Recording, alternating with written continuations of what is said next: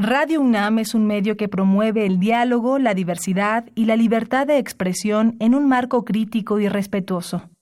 Los comentarios expresados a lo largo de su programación reflejan la opinión de quien los emite, mas no de la radiodifusora.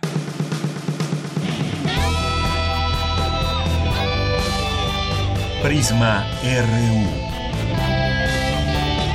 Relatamos al mundo.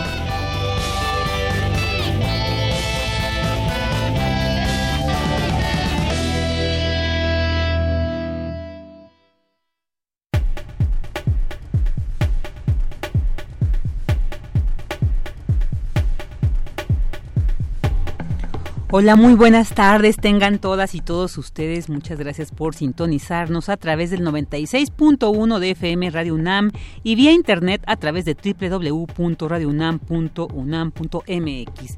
Soy Virginia Sánchez y le doy la más cordial bienvenida a Prisma RU. Esta semana le estaré acompañando y en nombre de Deyanira Morán, titular de este espacio, pues le agradecemos su sintonía.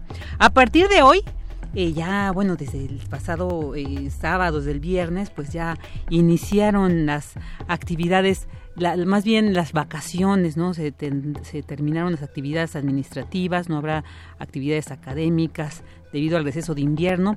Y bueno, pues este periodo de asueto involucra a cerca de 400.000 universitarios, entre ellos estudiantes, docentes, investigadores y trabajadores administrativos que laboran en 14 planteles del bachillerato, 9 de la Escuela Nacional Preparatoria y 5 del Colegio de Ciencias y Humanidades, así como en el resto de las entidades, incluidas las dependencias localizadas al interior del país. Así que les deseamos disfruten este periodo vacacional y bueno, a quienes aún andan en actividades como las y los pequeños que aún les queda esta semana, pues también les deseamos todo lo bueno para que se vayan preparando para la siguiente semana que se celebrarán las fiestas navideñas.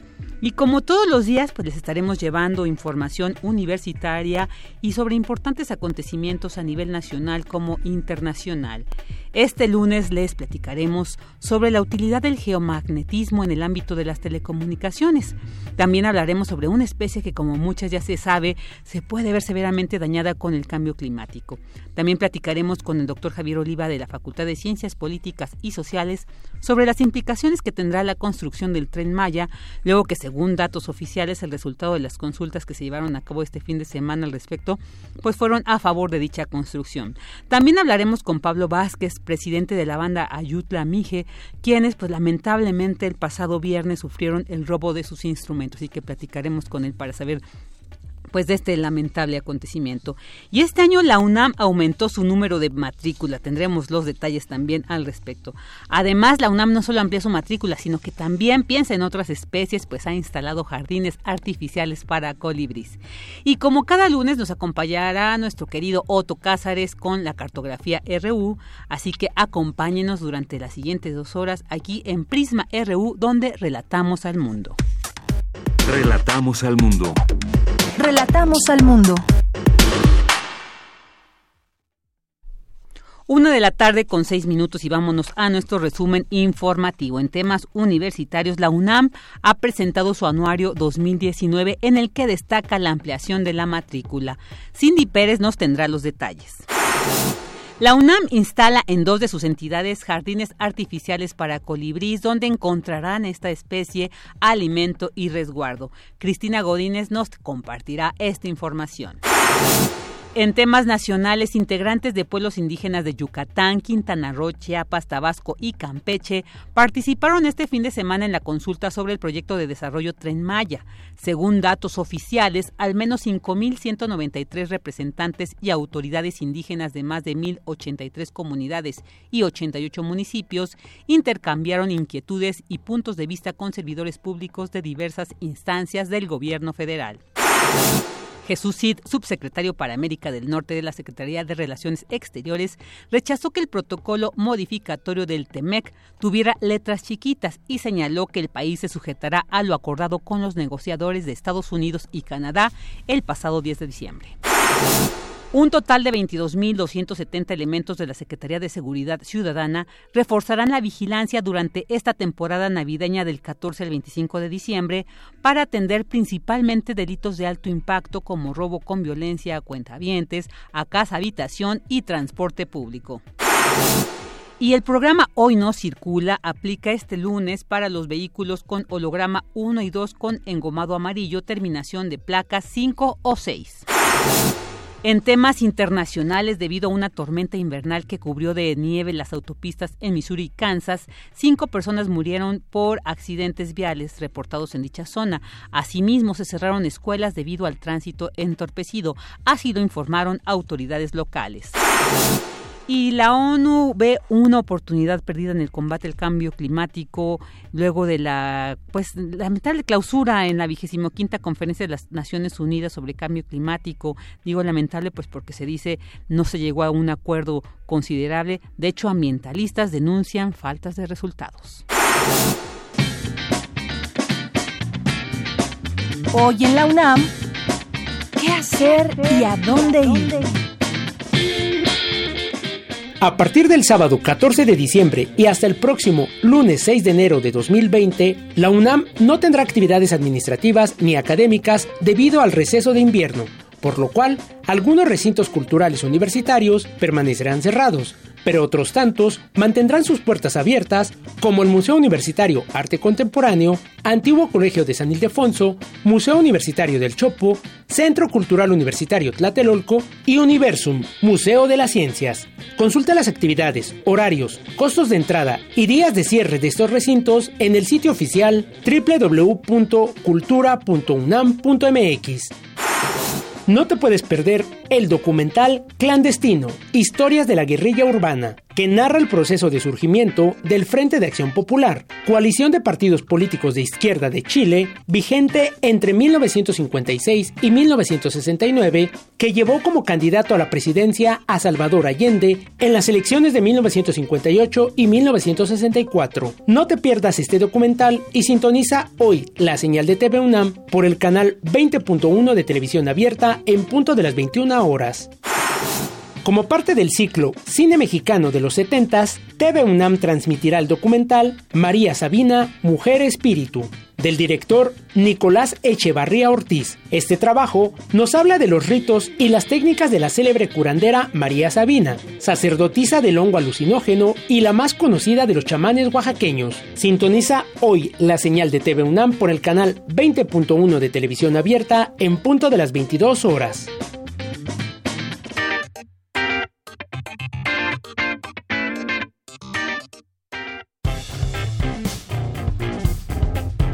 Campus RU. Una de la tarde con 11 minutos y bueno, vamos a dar lectura a un comunicado que se lanzó el viernes ya en la, en la tarde sobre el conflicto que se vive en la Facultad de Filosofía y Letras y el cual señala que en atención a una nueva invitación al diálogo por parte de las autoridades de la Rectoría y en presencia del director de la Facultad de Filosofía y Letras, Jorge Linares Salgado, esa mañana se llevó a cabo en el Auditorio de Servicios Médicos de la UNAM una mesa de trabajo a la que acudió un nutrido grupo de profesores y estudiantes de esa facultad. Esta nueva reunión a la que fue convocada la comunidad entera de la facultad tenía la intención de construir un espacio de diálogo directo, en particular con el grupo de estudiantes organizadas de la facultad, para avanzar en la solución de sus demandas. El director de la Facultad de Filosofía y Letras se dirigió a los asistentes para presentar un informe detallado del avance y estado en que se encuentra cada una de las demandas planteadas por las estudiantes organizadas. No obstante la invitación, el grupo de estudiantes organizadas que mantiene tomado el plantel decidió no asistir a esta nueva convocatoria y publicó en las redes sociales un pronunciamiento mismo que se leyó íntegramente para conocimiento de los profesores y alumnos asistentes.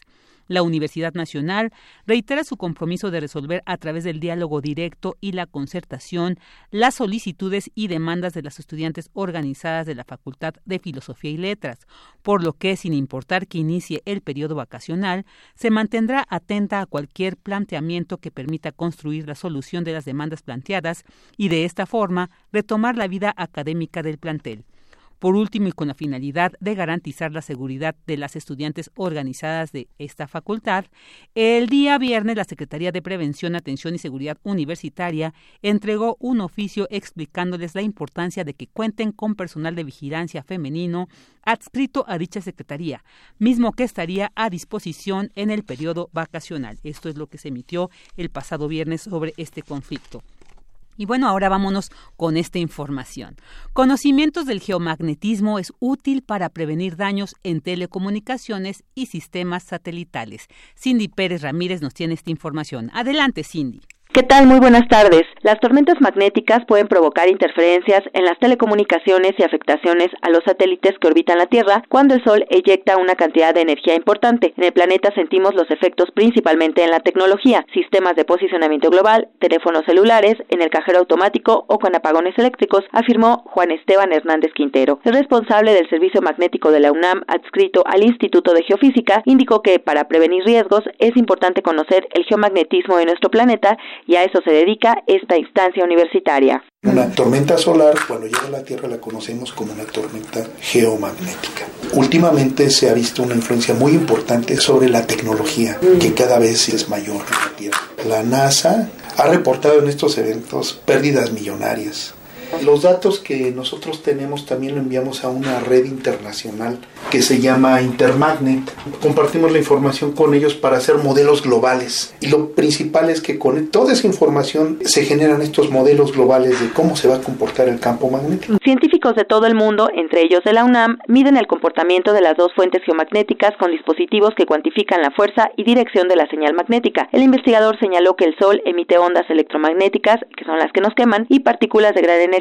cuando hace una eyección de masa coronal o tormenta geomagnética, es como un soplido de esa estrella que incrementa la velocidad de esas partículas hasta un 40 o 50%. Han evolucionado las cosas y tenemos instrumentos que de manera genérica se denominan magnetómetros porque miden la intensidad del campo magnético y su variación.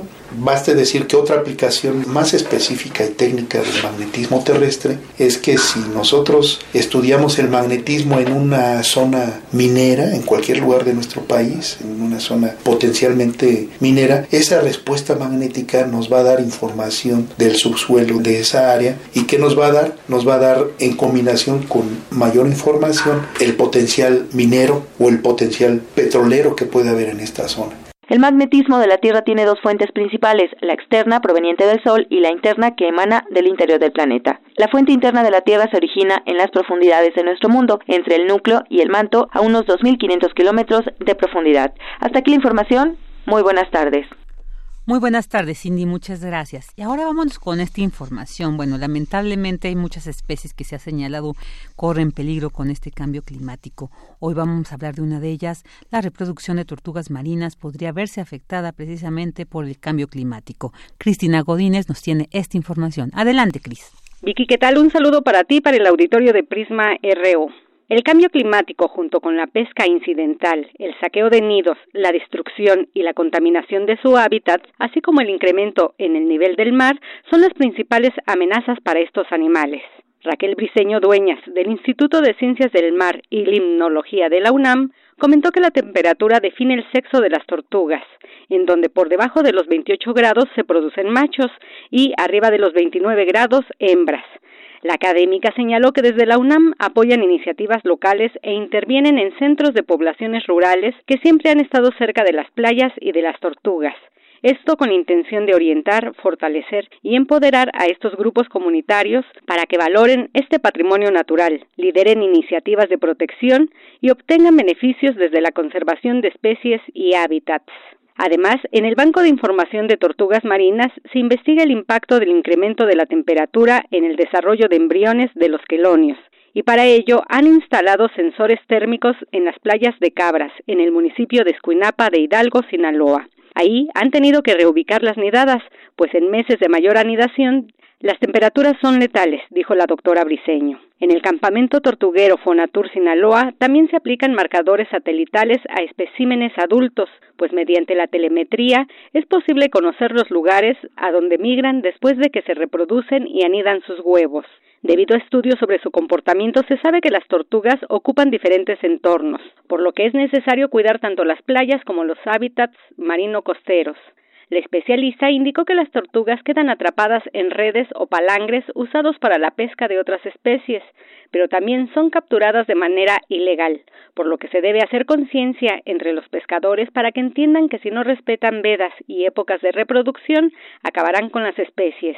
Vicky, en México existen seis de las siete especies de tortugas marinas en todo el mundo, y entre ellas están las laúd y las carey, que son las más vulnerables y requieren ser una prioridad. Por último, la doctora expresó que nuestro país participa en iniciativas a nivel continental para su preservación y tiene la obligación de informar la condición de las poblaciones de tortugas, las acciones que realiza para disminuir sus amenazas y las medidas para su recuperación. Vicky, pues este sería mi reporte. Muy buenas tardes. Porque tu opinión es importante, síguenos en nuestras redes sociales, en Facebook como Prisma RU y en Twitter como arroba PrismaRU. Queremos escuchar tu voz. Nuestro teléfono en cabina es 55 36 43 39. Una de la tarde con 19 minutos. Y bueno, pues este fin de semana nos enteramos a través de un comunicado de prensa eh, hecho al gobierno del Estado, a los medios de comunicación y a la opinión pública, pues nos enteramos con tristeza y enojo que la banda filarmónica municipal de San Pedro y San Pablo Ayutla Mije sufrieron el robo de sus instrumentos musicales y pues tal como enuncia en el comunicado que emitieron, la música ha sido la base de vida de esta comunidad. Antes de aprender el abecedario, las notas musicales han sido su primer lenguaje y forma parte intrínseca de su identidad. Con este robo señalan han silenciado el corazón de la comunidad. Y pues para tener más detalles sobre este lamentable acontecimiento tenemos en la línea a Pablo Vázquez, el presidente precisamente de la banda Ayutla Mije. ¿Qué tal Pablo? Muy buenas tardes. Muy buenas tardes. Y pues cuéntenos qué, pasó. Esto es, es una muy mala noticia, pero bueno, esperamos que con esta atención y esta difusión a través de los medios, pues se pueda resolver esta lamentable situación. ¿Nos podría comentar eh, qué fue lo que pasó, cómo es que se dio este robo? Eh, pues primeramente agradecerles el espacio. Eh, este, esta tragedia, este incidente grave para nuestra comunidad de San Pedro y San Pablo Ayutla, eh, creemos que se llevó, bueno, por las horas, ¿no? No sabemos a qué hora realmente, eh, por la madrugada del, día viernes 13 de, diciembre. Eh, la banda, nuestra banda filarmónica municipal, este, llegó una noche antes de, un compromiso en una agencia municipal de Monterrosa, donde también celebraron en grande la fiesta de la Vicencita de Guadalupe. Eh, nos llegamos en la noche del día 12, como aproximadamente a las 10 de la noche, y al día siguiente, bueno, ese día en la noche, eh, tuvimos una decisión también para ir a un a acompañar a un, a un, sepelio de, una bebé que, que falleció. Y este por tal razón al día siguiente una de mis compañeras del comité de la banda este al ir a abrir la escoleta para hacer el aseo porque a las dos de la tarde llegaban los músicos se percató de que había sido violada la chapa de la puerta principal de la escoleta municipal. Qué lamentable. Eh, ¿De cuántos eh, integrantes estamos hablando de que conforman esta filarmónica para también tener como un poco más clara eh, la dimensión del, del, número de instrumentos robados? actualmente, bueno, ahorita este que pasó la fiesta de Santa Cecilia se agregaron nuevos músicos y actualmente la la banda este, cuenta con 55 integrantes. Eh, dentro de, la bodega, digamos, de parte de la escoleta, que tenemos también un anexo que es la bodega, eh, teníamos aproximadamente 75 instrumentos y de los cuales se llevaron 35 instrumentos. Eh, en su mayoría instrumentos chicos, instrumentos buenos, instrumentos de marca. Claro, y, se entiende que eh, finalmente no es tan fácil hacerse de todos estos instrumentos. Además de que podríamos decir, bueno, se recuperan, algunos se compran, pero eh, quienes son músicos, quienes son músicas, saben que también cada instrumento se va adaptando, ¿no? A, su ejecutor. Entonces también es una pérdida porque finalmente un instrumento se vuelve como en un compañero, ¿no? Este, ahí eh, muy cercano a la vida de, de, cualquier músico. Entonces también estamos hablando pues de esta de este alcance, ¿no? Que puede tener este robo. ¿Cuál sería el llamado entonces? Bueno, por un lado me imagino que se investigue, ¿no? Quiénes fueron los ejecutores de este de este terrible robo, pero también cuál sería este llamado tanto al gobierno, ¿no? Del estado como a quien ustedes pues lanzan este comunicado también como pues a la opinión pública que nos escucha.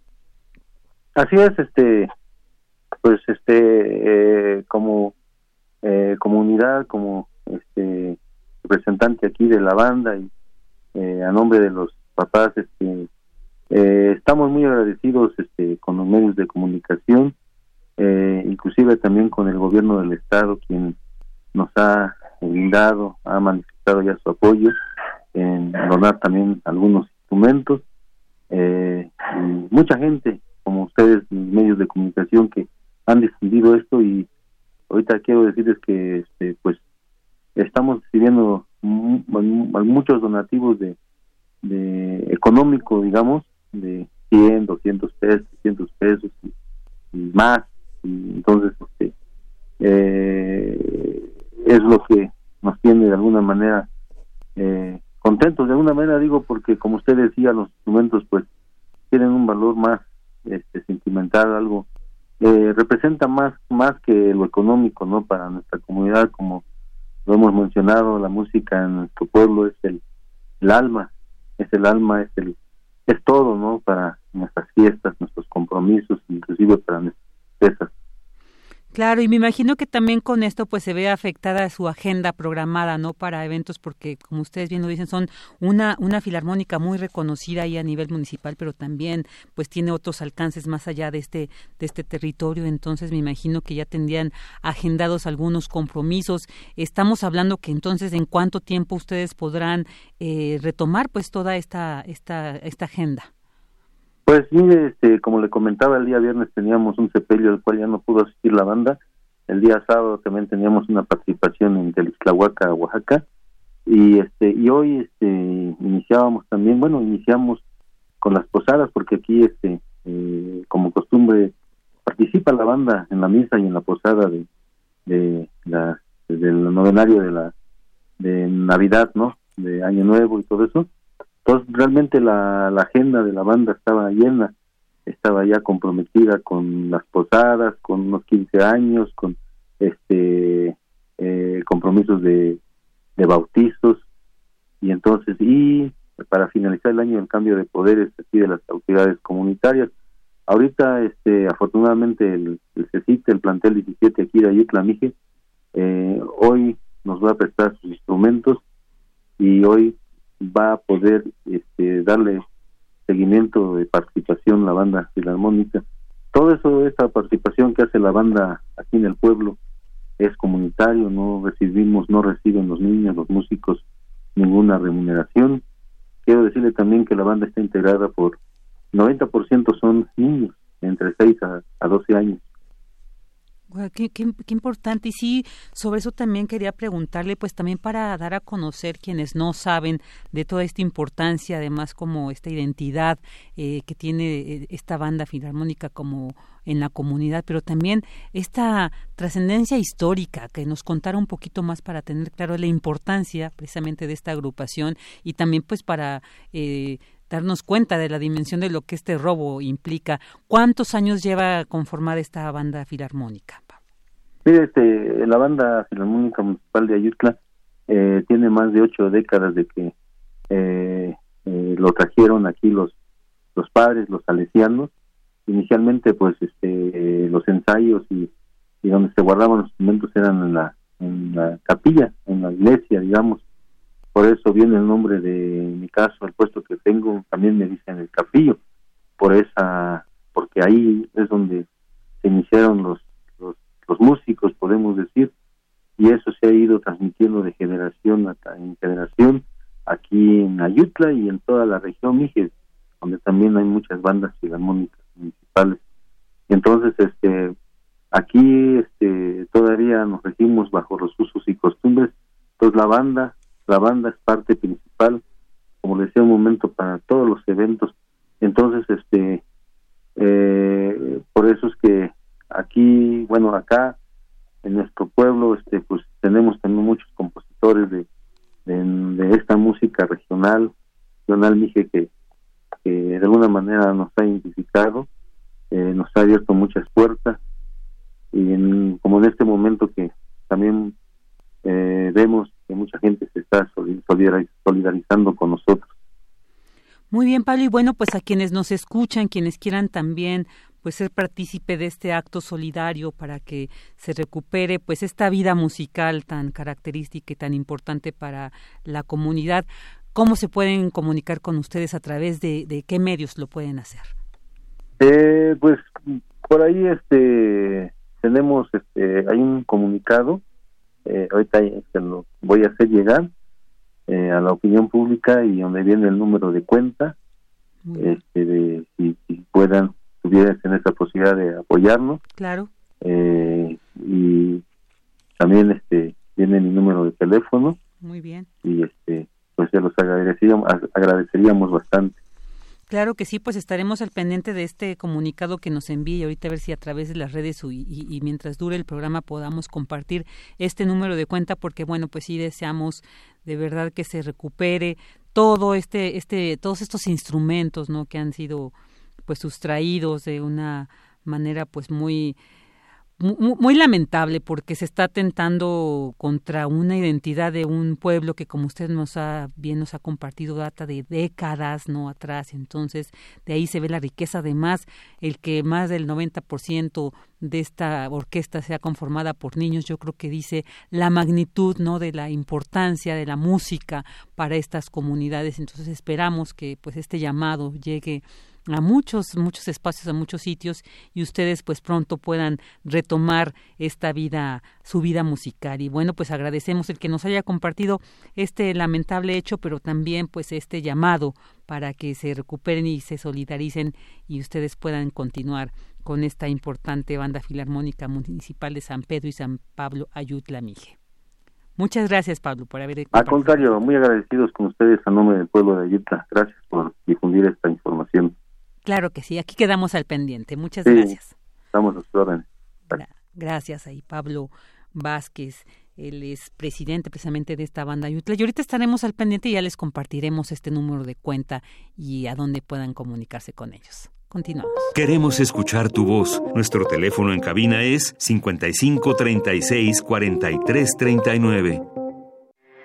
Porque tu opinión es importante, síguenos en nuestras redes sociales, en Facebook como Prisma RU y en Twitter como arroba PrismaRU.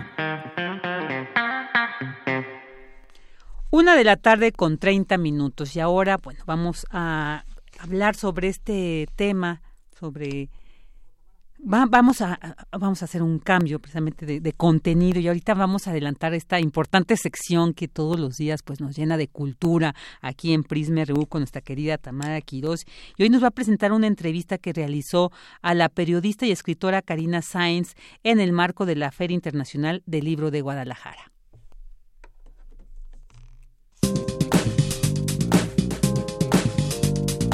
Cultura RU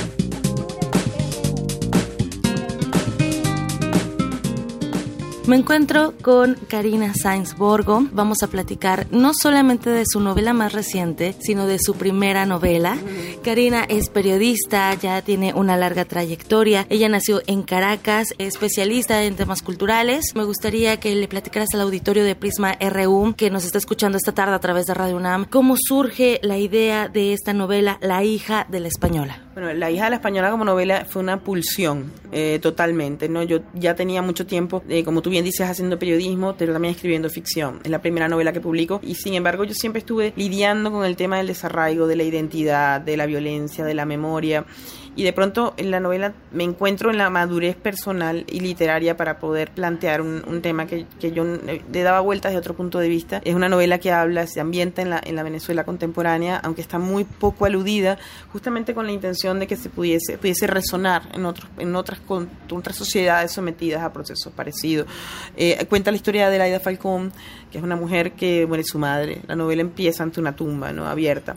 Eh, la muerte de su madre marca en ella la, noción y la conciencia de que el mundo tal y como ella lo había conocido desaparece, porque en la sociedad donde ella está, en la ciudad donde ella está, que es la ciudad capital, Caracas, eh, no consigue funerarias para enterrar a su madre. Hay tantos muertos, y hay tanta violencia, y hay tan poco dinero, y hay tanta inflación, mm, que es imposible, ¿no? Para ella, ella tiene que alquilar la capilla por tres, tres horas, ¿no? Eso me permitía a mí jugar y hacer una metáfora de que la muerte de la madre es la muerte del país, ¿no? Porque la historia ocurre además en un entorno eh, donde hay un trasunto, ¿no? De, un régimen totalitario que, que está, digamos, comandado por los hijos de la revolución, ¿no? Que actúan como eh, incidiendo y entrando en la vida de las personas, ¿no?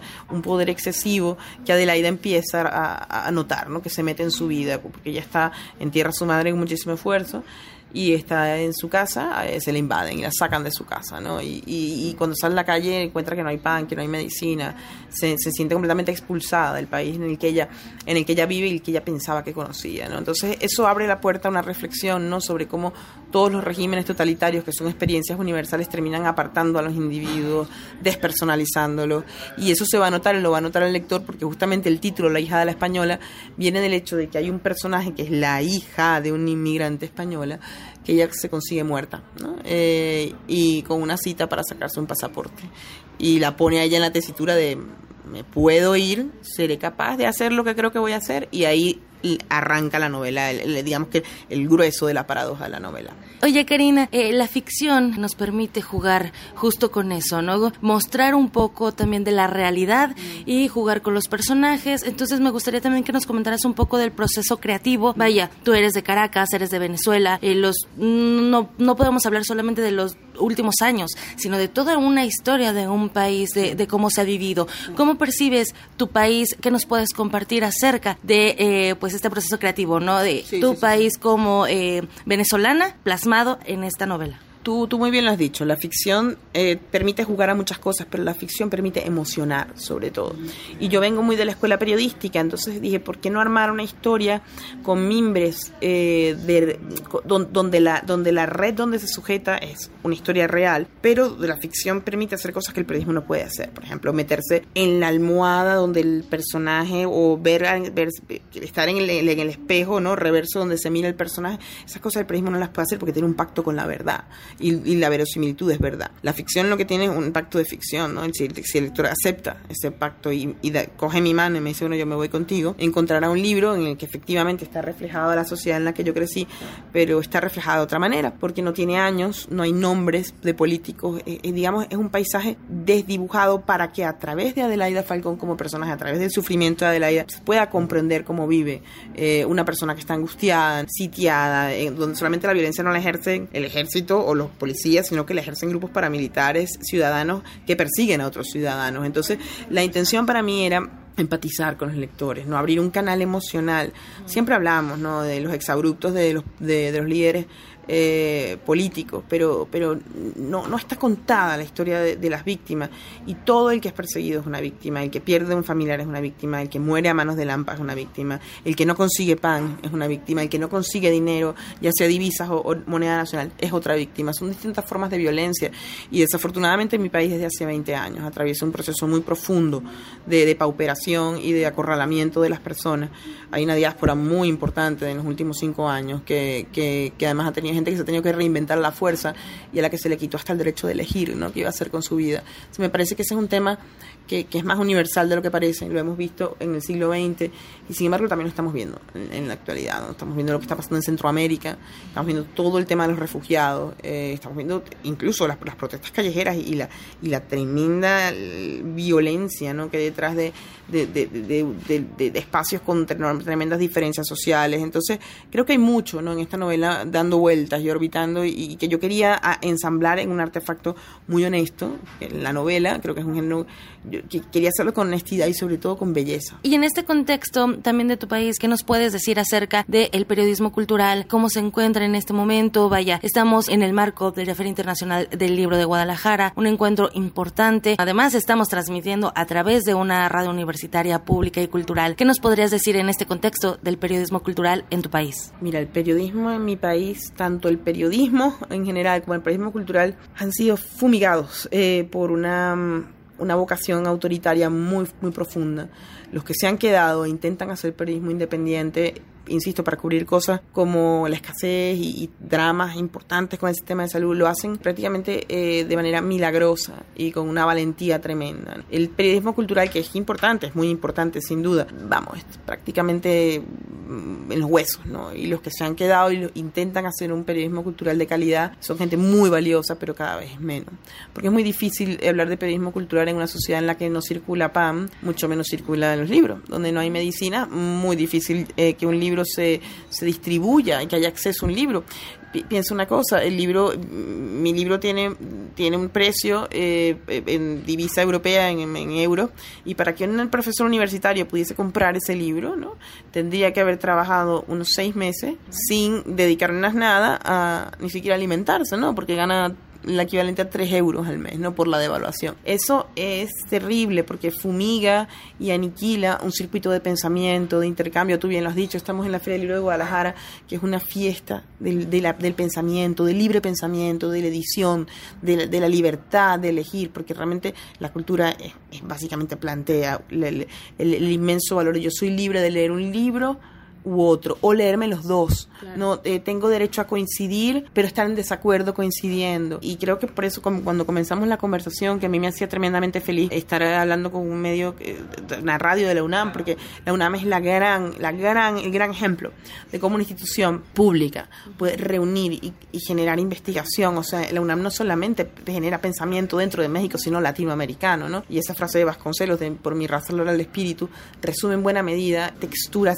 civilizadas de pensar, de sentémonos a pensar. Y eso es muy difícil en una sociedad donde impera la violencia y donde no hay vocación de las instituciones por generar encuentros. Por supuesto, hemos visto últimamente lo que sucede en Latinoamérica en cuanto a las protestas también, la lucha que se está haciendo por los derechos, incluso si nos vamos al ámbito académico, somos afortunados en México de tener a esta universidad, porque la condición no es la misma en los países de Latinoamérica. Sin duda alguna, Latinoamérica está atravesando un proceso muy complicado y muy extraño es como, a veces pienso que tenemos unas diferencias sociales muy profundas, que son casi geológicas, que cada cierto tiempo es como las placas tectónicas que se rompen y crean un sisma. Y en este momento estamos viendo eso. Mi gran pregunta es cuánto de muchas de las protestas recientes que hemos visto en Chile, por ejemplo, o en Bolivia, donde alguien está propiciando de manera interesada que esas placas tiemblen mucho más fuerte de lo que deben, ¿no? Cuando en realidad cualquier protesta es legítima, pero estaría bien crear espacios de, de encuentro, ¿no? Y siempre recordar que la democracia es la más importante de las instituciones y no medrar contra ella, sino remar a favor de ella, ¿no? En el fondo se trata de, la cosa pública, ¿no? El bien de todos. Y, y yo creo que eso tiene que darnos mucho de qué pensar, sobre todo porque las democracias que no saben defenderse son democracias débiles. Y las personas que leen, que escriben, que piensan, están llamadas ¿no? a, subrayar la importancia ¿no? de, de, una institución en la que quepamos todos. ¿no? Eh, y eso es lo más importante, ¿no? No, no utilizar jamás una estructura democrática que es para el bien común en contra ¿no? de, unos y a favor de otros. Por supuesto. Karina Sainz Borgo, la hija de la española, regresando a esta novela, esta primera novela que nos da mucho gusto que estés presentando, contarles al auditorio que ya ha llegado a 28 países, ya la catalogaron en un top 100 de las novelas del año. Entonces, ¿cómo te sientes de que con este primer trabajo llegues a muchas personas y que, bueno, las críticas hayan sido tan buenas? Yo estoy muy agradecida, evidentemente, pero el trabajo no es solo mío. Eh, un libro está incompleto sin lectores. Y si el libro ha llegado a donde ha llegado es porque porque hay una serie de lectores que han tenido la generosidad de entrar en él, que me han concedido su tiempo y me han dado tiempo para entrar en su lectura y creo que eso es algo que nunca se debe perder de vista. Es verdad que uno no escribe para los lectores, pero, pero, pero también se preocupa de generar una novela con la suficiente calidad, con la suficiente calidad literaria eh, y la suficiente honestidad para que ese libro no se les caiga de las manos. Evidentemente estoy muy agradecida, estoy muy contenta, ha sido un proceso muy, muy, muy, muy avasallante, pero también un aprendizaje tremendo, porque eh, una, una, cosa es uno como lector, y por ejemplo, Lumen, el sello Lumen, ¿no? los grandes autores que a mí me han cambiado muchas percepciones de la literatura están publicados por Lumen. Doris Lessing, Natalia Ginsburg, por ejemplo, ¿no? Eh, uno se siente como Santo Cristo, ¿no? Qué responsabilidad, pero pasó lo mismo con Inaudi, por ejemplo, en Italia, que es la, la editorial de Primo Levi, eh, de la propia Ginsburg también, Gallimard. Son cosas que realmente veo con muchísima gratitud y es un libro que me ha permitido, por ejemplo, venir a, México, ¿no? Eh, que es un, país al que yo le debo tanto literariamente, ¿no? Le, debo todos los autores que de alguna manera me han marcado, ¿no? No solamente los clásicos, no solamente los, los, los, los pater, ¿no? Tipo Carlos Fuentes, Octavio Paz, Juan Rulfo, sino también los autores contemporáneos mexicanos, ¿no? Que, que a mí también me, me han modificado mucho mi, mi, pensamiento y mi forma de percibir el mundo. Un Carlos Monsiváis, que bueno, que ya no está con nosotros, pero yo lo tengo muy presente. Un Elena Poniatowska que esta mañana había desayunando y me provocó y dar un abrazo, ¿no? Como, oiga señora, muchas gracias. Eso también forma parte, ¿no? Del, del proceso del libro. Yo estoy muy agradecida por eso, pero insisto, este trabajo lo han hecho también los lectores. Y hablando de lectores, ¿qué les dirías? ¿A quién le recomendarías esta novela? Yo sé que es, es una pregunta difícil, a lo mejor con cliché, ¿no? Pero me gustaría que nos compartieras esa reflexión, ¿no? Para que la gente también dijera, bueno, yo me voy a identificar con esta novela, ¿por qué? Mira, todo el que haya perdido una madre, un trabajo, algo, todo el que haya perdido algo, creo que va a sentirse identificado con Adelaida Falcón. Todo el que tiene miedo, todo el que se siente amenazado, todo el que se siente extraño, en su ciudad, en su trabajo, en su familia. Es una novela, creo yo, sobre la supervivencia y sobre todo por la culpa que genera sobrevivir a determinadas circunstancias. Una novela sobre la pérdida eh, en general y, y, fue deliberadamente escrita así. Evidentemente hay un planteamiento político ¿no? sobre cómo subestimamos la capacidad de algunas circunstancias y cómo ese poder excesivo nos puede hacer daño, pero también el poder en los entornos pequeños. El que viene a meterse a tu casa también puede ser el que te viene a quitar algo o el que te oprime, el que te pone el zapato encima en tu trabajo trabajo o, en, la universidad. O sea, es, una novela que nos plantea la reflexión sobre la libertad y sobre todo de, cómo puedes darte cuenta de todo, que lo puedes perder todo en cualquier momento. Y yo creo que para eso está la literatura, para plantearnos preguntas y sobre todo para ponernos en el pellejo del otro. ¿Qué haría yo si yo fuera esta mujer? Yo también robaría un pasaporte. Yo también haría esto. Y bueno, creo que es una de las cosas que yo quería y espero que, que los lectores que, que, sientan en algún momento dado que esta, que esta novela les, les pueda acompañar intelectualmente en un proceso de búsqueda, se sintieran identificados con ella. Y por supuesto también ponernos en los zapatos del otro, crear esta empatía que buena falta nos hace. Eh, nos hemos polarizado demasiado, la violencia está a la orden del día y yo creo que bueno, la lectura es una forma de resistencia también. Haces periodismo y bueno, a través de la novela pues nosotros también podemos entender otra parte de otro país, acercarnos también a, a otra cultura incluso. Y bueno, no me resta más que agradecer tu tiempo para hablar con nosotros, para hablarle al auditorio de Prisma RU de Radio UNAM. Karina Sainz, muchísimas gracias. Muchísimas gracias a ustedes. Además, quiero decir una cosa, que es que siempre sentí mucha envidia de la gente que estudió en la UNAM, ¿no?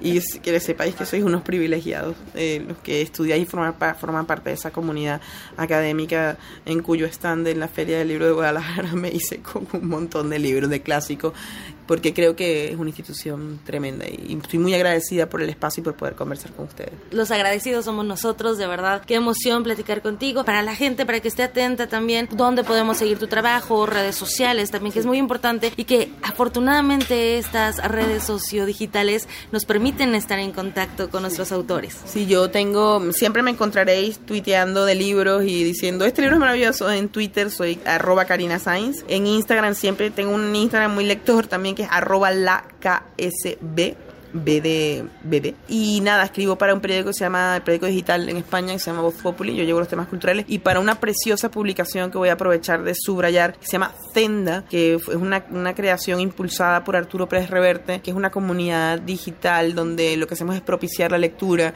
eh, no solamente en autores europeos y españoles, sino también estamos mirando mucho hacia Iberoamérica, ¿no? que es una, es una de, de, las tierras más fértiles ¿no? literarias que hay, y, los invito a visitarlo, zendalibros.com, porque que creo que van a encontrar cosas interesantes, ¿no? Donde se hacen muchos adelantos editoriales, donde se pueden leer partes de libros, aparte además de entrevistas y reseñas de periodistas muy, muy buenas. Excelente. Bueno, mientras tanto, al auditorio, atentos a esta recomendación literaria, La hija de la española, escrita por Karina Sainz bajo el sello Lumen. Muchísimas gracias. Gracias a ustedes. Porque tu opinión es importante, síguenos en nuestras redes sociales, en Facebook como Prisma RU y en Twitter como arroba PrismaRU. Queremos escuchar tu voz. Nuestro teléfono en cabina es 55 36 43 39. Una de la tarde con 47 minutos. Muchas gracias, Tamara Quiroz, por esta entrevista tan interesante con Karina Sáenz. Qué bonito se escucha cuando estos escritores reconocen la importancia de la UNAM. Y bueno, ahora vámonos con este tema. Este domingo finalizó la que es considerada además la cumbre del clima más larga en la historia, eh, la COP 25 por su edición número vigésimo quinta. Y bueno, pues sin embargo, a pesar del tema que llevaba del eslogan de la misma tiempo de actuar, al parecer no habrá tal acción y bueno, pues los resultados han causado desánimo y decepción. Para hablar sobre estos desacuerdos en la cumbre climática COP25, tenemos en la línea al doctor Jorge Alberto Escandón Calderón, él es profesor del Departamento de Ecología y Recursos Naturales de la Facultad de Ciencias de la UNAM y especialista en cambio climático, ciudad y adaptación. ¿Qué tal, doctor? Muy buenas tardes. Muy buenas tardes a ti y a todo el auditorio. Muchas gracias. Pues sí se dice, no se llegaron a los acuerdos esperados, al contrario, eh, pues hasta pareciera como que hay un desánimo por lo que se, se, eh, se dice no se va a actuar como se debiera. ¿Qué nos puede decir sobre estos acuerdos? ¿Qué se pretendía? ¿Qué se buscaba? ¿Y a qué no se llegó, doctor? Bueno, en primer lugar, este, pues, lo que se buscaba es un mayor compromiso de los grandes emisores pero desafortunadamente este liderados por Estados Unidos eh, a partir del no reconocimiento de los acuerdos de París bueno este pues básicamente hay literalmente pues atole con el dedo como dicen como dicen este eh, coloquialmente.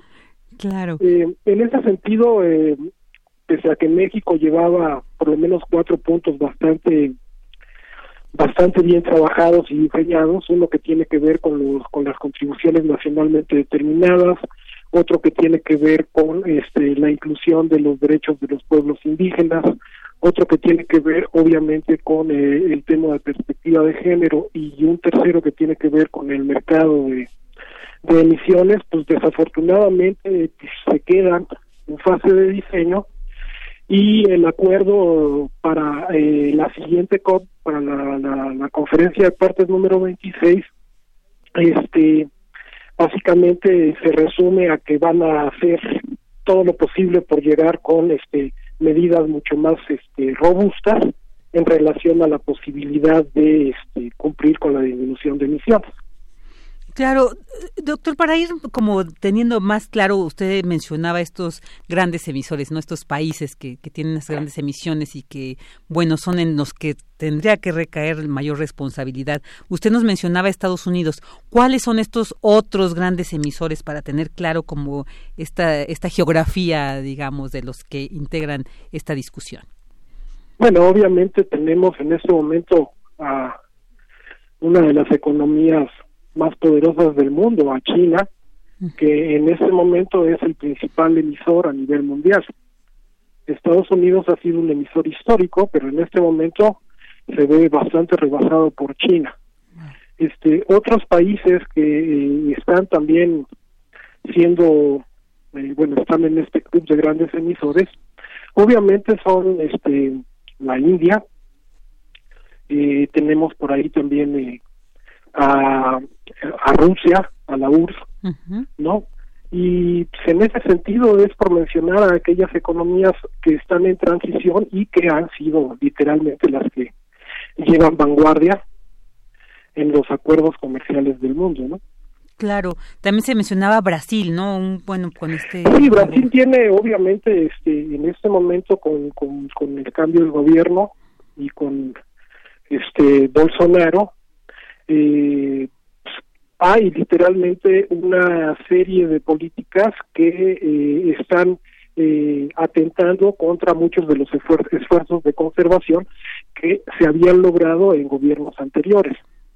Entonces, ¿eso qué implica? Que obviamente por el tamaño y la importancia que tiene toda la cuenca del Amazonas a nivel mundial, eh, sea un país muy observado alrededor de sus políticas de este eh, conservación de, del patrimonio eh, verde. Claro, doctor, y entonces estas, eh, digamos, estos no acuerdos, ¿qué implicaciones tendrán? Pues porque este cambio climático está ya, o sea, no estamos hablando de una cuestión a futuro, sino que ya se está viviendo. Pero entonces, ¿qué implicaciones tiene esto? Se dice es un retroceso. Eh, ¿Qué más allá podemos decir eh, que se puede palpar esta, estas consecuencias ante estos desacuerdos? Bueno, yo creo que la principal, lo que se puede palpar es que hay un divorcio cada vez más rotundo entre este eh, eh, la opinión de los científicos que vienen haciendo un llamado reiterado a la disminución de emisiones y obviamente este los políticos y los intereses políticos que eh, simplemente consideran que el cambio climático es como dice ahora nuestro vecino presidente es una falacia, es una mentira, ¿no? Entonces, ahí esa es otra de las consecuencias. Hay una hay hay un divorcio entre la opinión científica y este los acuerdos políticos. Y si nos vamos a futuro, bueno, pues aquí estamos literalmente pasando una estafeta de con un muy mal sabor de boca a las siguientes generaciones, de quien en este momento eh, la que se ha convertido en una voz representante es la de Greta, ¿no? Haciendo una demanda concreta a que uno se les hagan caso a los científicos y dos en realidad no se hipoteque el futuro de de, el futuro de las generaciones que vienen disminuyendo las emisiones. Claro, esta voz tan importante de esta joven y que, bueno, además es Donald Trump, lejos de, atender, ¿no? Se, se, mofa un poco de ella eh, con estos twitters que lanzó esta, este fin de semana y que, bueno, refleja la poca seriedad que estos gobiernos le dan a esta cuestión, a este, a este problema climático que pues en esta cumbre pues se aborda, ¿no? Se trata de conformar toda una línea de trabajo, de acuerdos y que lamentablemente pues en esta edición estamos viendo que no es así, ¿no? O sea, eh, pues, se señala uno de los puntos tan importantes que queda fuera es la regulación para los mercados de carbono, con el cual dicen pues los países y empresas habían podido podrían intercambiar derechos de emisiones. Entonces esto sí es lamentable y, y me llama la atención esto sobre este papel que México tenía, donde también se integra esta perspectiva de género y, y bueno que parecía uno de repente dice bueno este, esta temática que tendría que ver nos podría un poco como dilucidar eh, esto cómo se integraría, cómo podría integrarse esta cuestión, este tema en esto, en esta cumbre.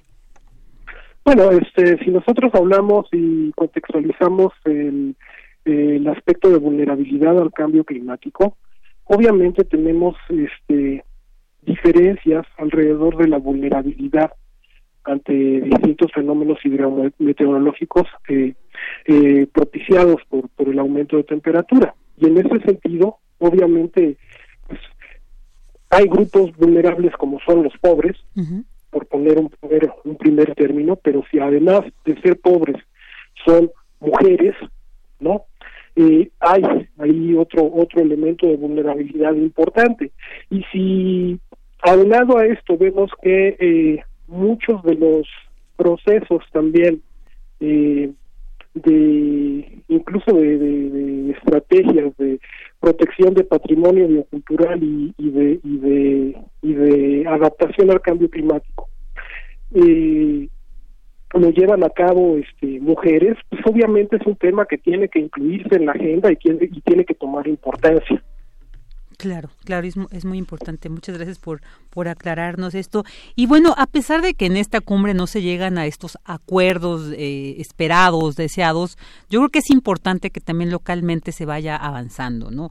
En cuanto a la política nacional de nuestro país, ¿cómo ve usted? ¿Cómo estamos eh, manejando? ¿Cómo se está trabajando desde estas políticas? Eh, pues para ir avanzando, ir, digamos, pues controlando esta cuestión, estos efectos del cambio climático, doctor? Bueno, eh, México México ha tenido un papel importante en términos de, de vamos a decirlo así, compromisos morales. Es de los pocos países que tiene seis comunicaciones nacionales y en esas comunicaciones nacionales obviamente se recoge mucho del diagnóstico en términos de de cambio climático del país.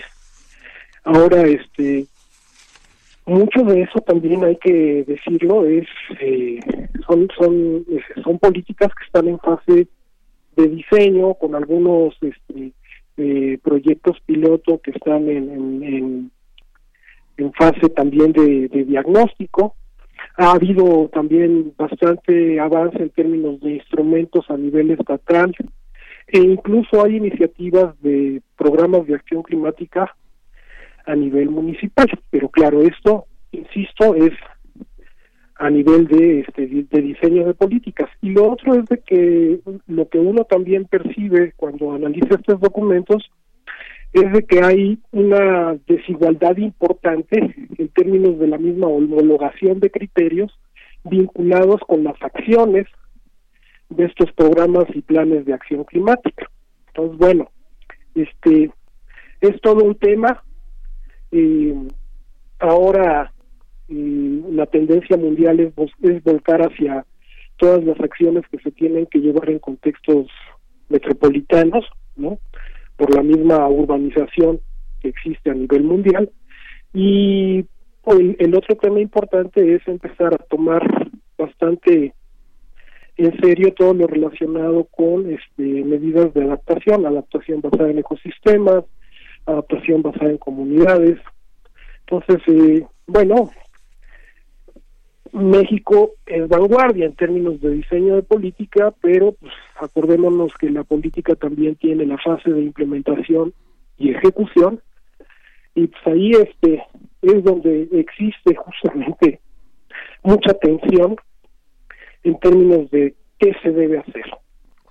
Claro, y además, pues la Ciudad de México es considerada una de las más contaminadas del mundo, entonces yo creo que sí hay que poner una, una atención muy especial e, en este, en este aspecto. Y bueno, porque además uno de los puntos en este que acorde al lema de esta cumbre de tiempo de actuar, pues era en referencia a la necesidad de que los gobiernos adquieran el compromiso de recortar las emisiones de efecto invernadero. Entonces yo creo que ahí, pues México tiene mucho que atender, mucho que ir más allá de un planteamiento de una política, ¿no? sino de unas acciones. Eh, sobre esto, doctor, ya para ir cerrando esta entrevista, ¿qué nos puede decir también como nosotros, como individuos, qué podemos seguir haciendo para ir contrarrestando estos efectos? Bueno, o sea, la invitación obviamente tiene que ver con, eh, en este momento, informarse, ya como individuos, lo, lo, mejor que podemos hacer es estar bastante informados, porque además ahora este la misma la misma dinámica mediática lo permite, eso sería un primer elemento. El segundo tiene que ver con este procesos de sensibilización, o sea, ahí la empatía nos puede volver más sensibles o no a determinados temas, ¿no? Y eso nos permite que, en términos individuales también nosotros estemos participando directamente eh, justamente en la hechura de todos estos instrumentos que son muy necesarios para este eh, acotar y atacar el problema de cambio climático. Ahora, este, obviamente hay medidas de corte individual que tienen que ver con el tipo de servicio que nosotros también queramos, por un lado exigir y por el otro utilizar.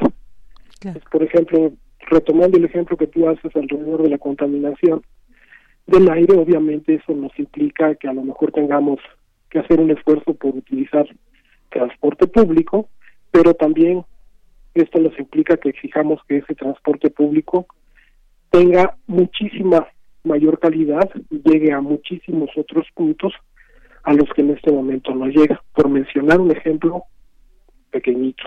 Claro, claro. Sí, otro tema ahí que pues será muy importante también eh, en un momento abordarlo con usted, ¿no? Como este, esta, esta alternativa del transporte público, pero también en qué condiciones está y cuáles tenemos que exigir.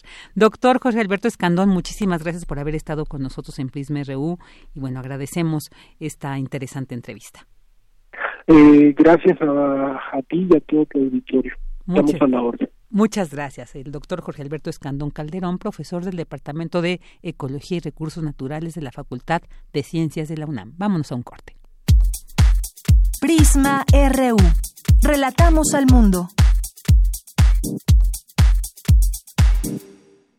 Info Ciudad de México presenta Voces por la Transparencia, en la voz de Dr. Luis Felipe Nava Gomar, profesor de Derecho Constitucional de la Universidad Iberoamericana. Hablar sobre el Parlamento abierto supone, en primer lugar, hablar sobre los valores democráticos del origen de la propia institución parlamentaria. El Parlamento no es más que la composición del ejercicio de unos derechos fundamentales, en la cual se hace una conexión democrática entre representantes y representados. El órgano por excelencia del control del gobierno ha sido el Parlamento. Es más, por eso nació. La legitimidad de las decisiones públicas se legitiman, valga la redundancia, en el Parlamento. Cuando los ciudadanos acceden o cuando los ciudadanos ejercen el derecho de acceso a la información, de lo que se trata es de fortalecer el ideal deliberativo por medio de una función del control del gobierno. Si nosotros juntamos esas funciones, la del control del ejercicio del gobierno y por otro lado la transparencia y el derecho de acceso a la información, lo que estamos haciendo es fortalecer nuestra propia democracia deliberativa, lo cual conlleva el ejercicio de las funciones parlamentarias y particularmente el empoderamiento de los derechos fundamentales de todos los ciudadanos.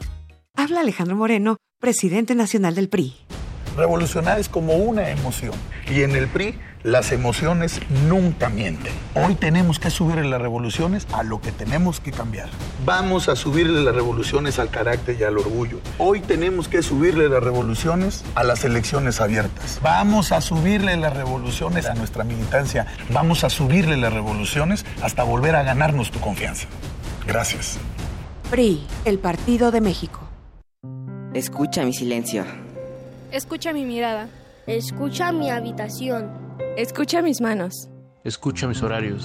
Escucha todo lo que no te dicen con palabras. Si ves que algo ha cambiado, siéntate con ellos. Dialoga y demuéstrales que estás ahí para ayudarlos. Construyamos juntos un país de paz y sin adicciones. Juntos por la paz, Estrategia Nacional para la Prevención de las Adicciones. Gobierno de México. Máximo ha muerto. Su muerte me lo devuelve como fue. Egoísta. ¿Quién supo cómo fue? Tu misma pregunta es respuesta. Un hombre corriente. Máximo era encantador. Como hay millones. Fue un ser vulgar que solo sabía ir a lo suyo por los caminos más trillados. Porque tu querido Máximo era un ángel de maldad. El entierro se verificará mañana a las 11. No se admitirán coronas. Que en paz descanse. Que Dios lo tenga en su santa gloria. Fue un joven decente. Juego de cartas. Escúchalas próximamente. Una producción de Radio UNAM y la cátedra Max Au en Arte y Tecnología. El alcoholismo es difícil de entender. Se piensa que por ser joven se puede mezclar alcohol y diversión sin medir las consecuencias, al grado de sufrir un accidente o perder la libertad. Mayor información al 5705-5802. Lada sin costo 01800-561-3368. Relatamos al mundo. Relatamos al mundo.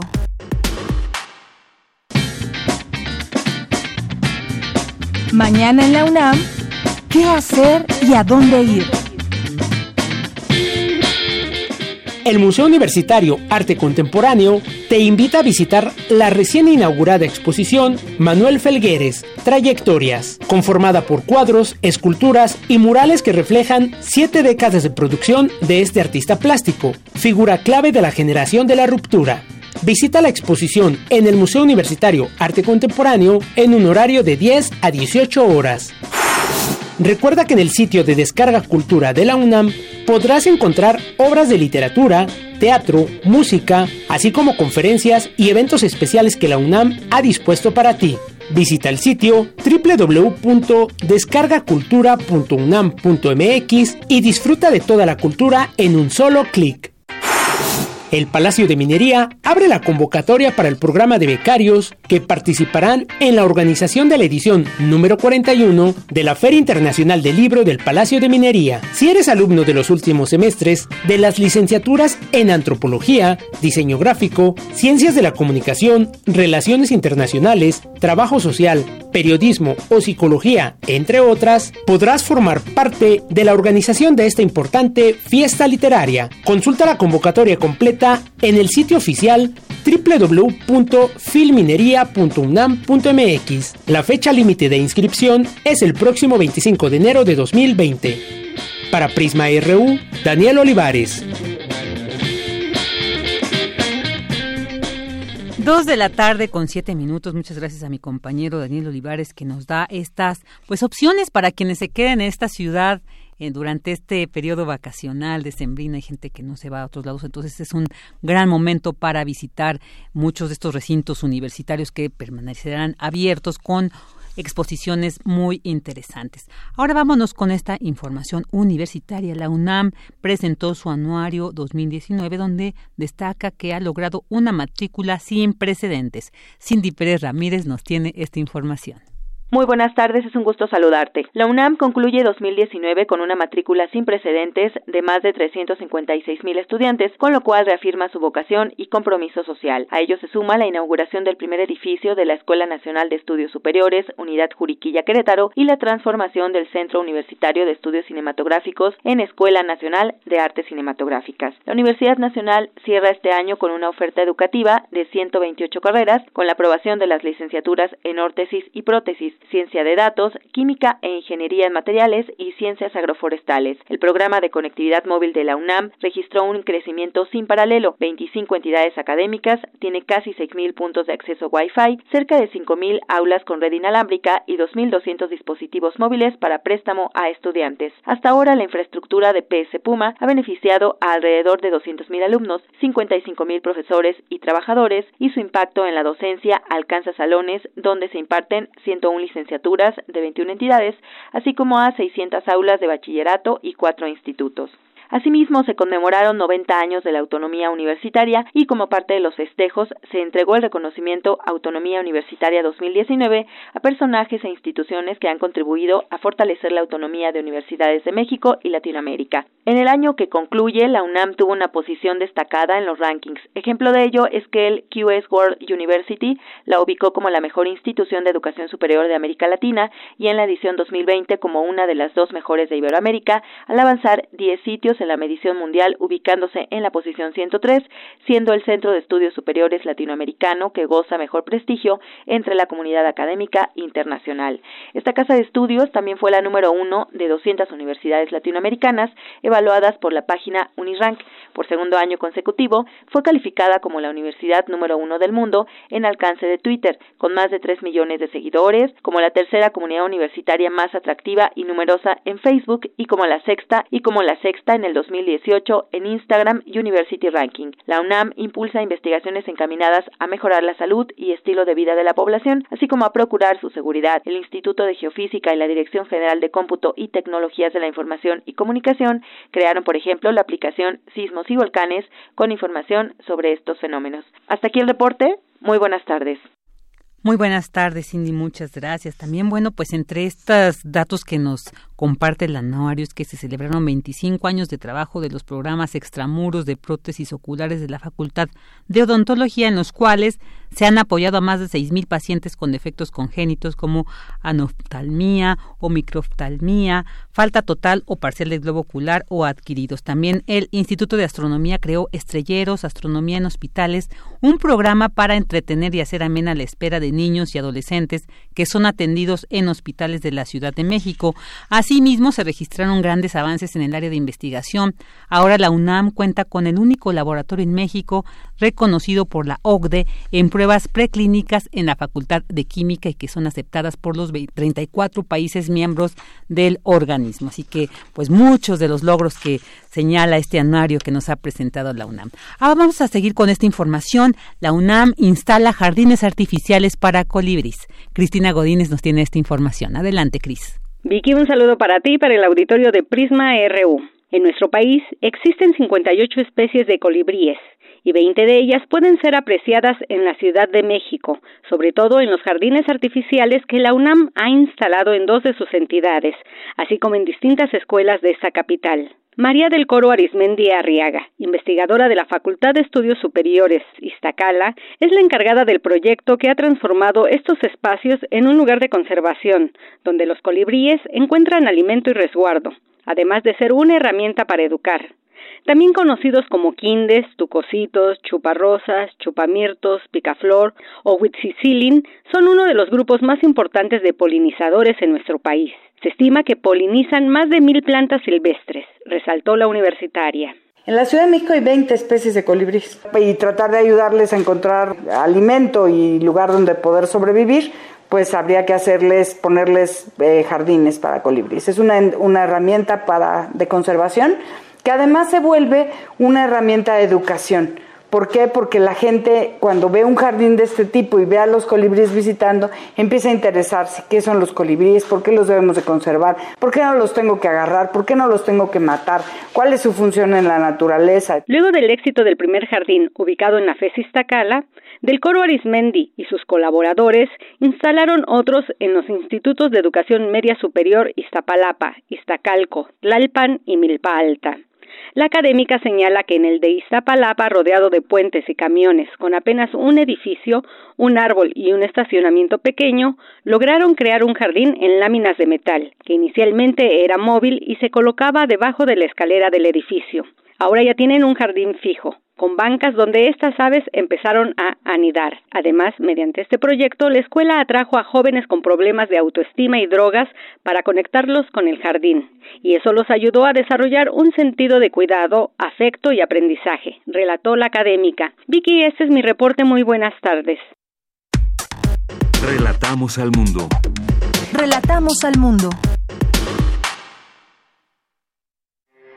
Porque tu opinión es importante, síguenos en nuestras redes sociales, en Facebook como Prisma RU y en Twitter como arroba PrismaRU. Dos de la tarde con 13 minutos y ahora vamos a escuchar las breves internacionales con Rodrigo Aguilar. Internacional RU. Francia, dos personas murieron y varias resultaron heridas tras las fuertes lluvias y vientos de hasta 142 kilómetros por hora que el fin de semana azotaron el suroeste del país. Después del balance de daños, los trabajos ahora se centrarán en limpiar el barro y los árboles caídos. Las previsiones meteorológicas han mejorado, rebajando el nivel de alerta en la mayoría de las zonas afectadas, aunque todavía hay cuatro departamentos en alerta naranja por inundación. Habla uno de los damnificados.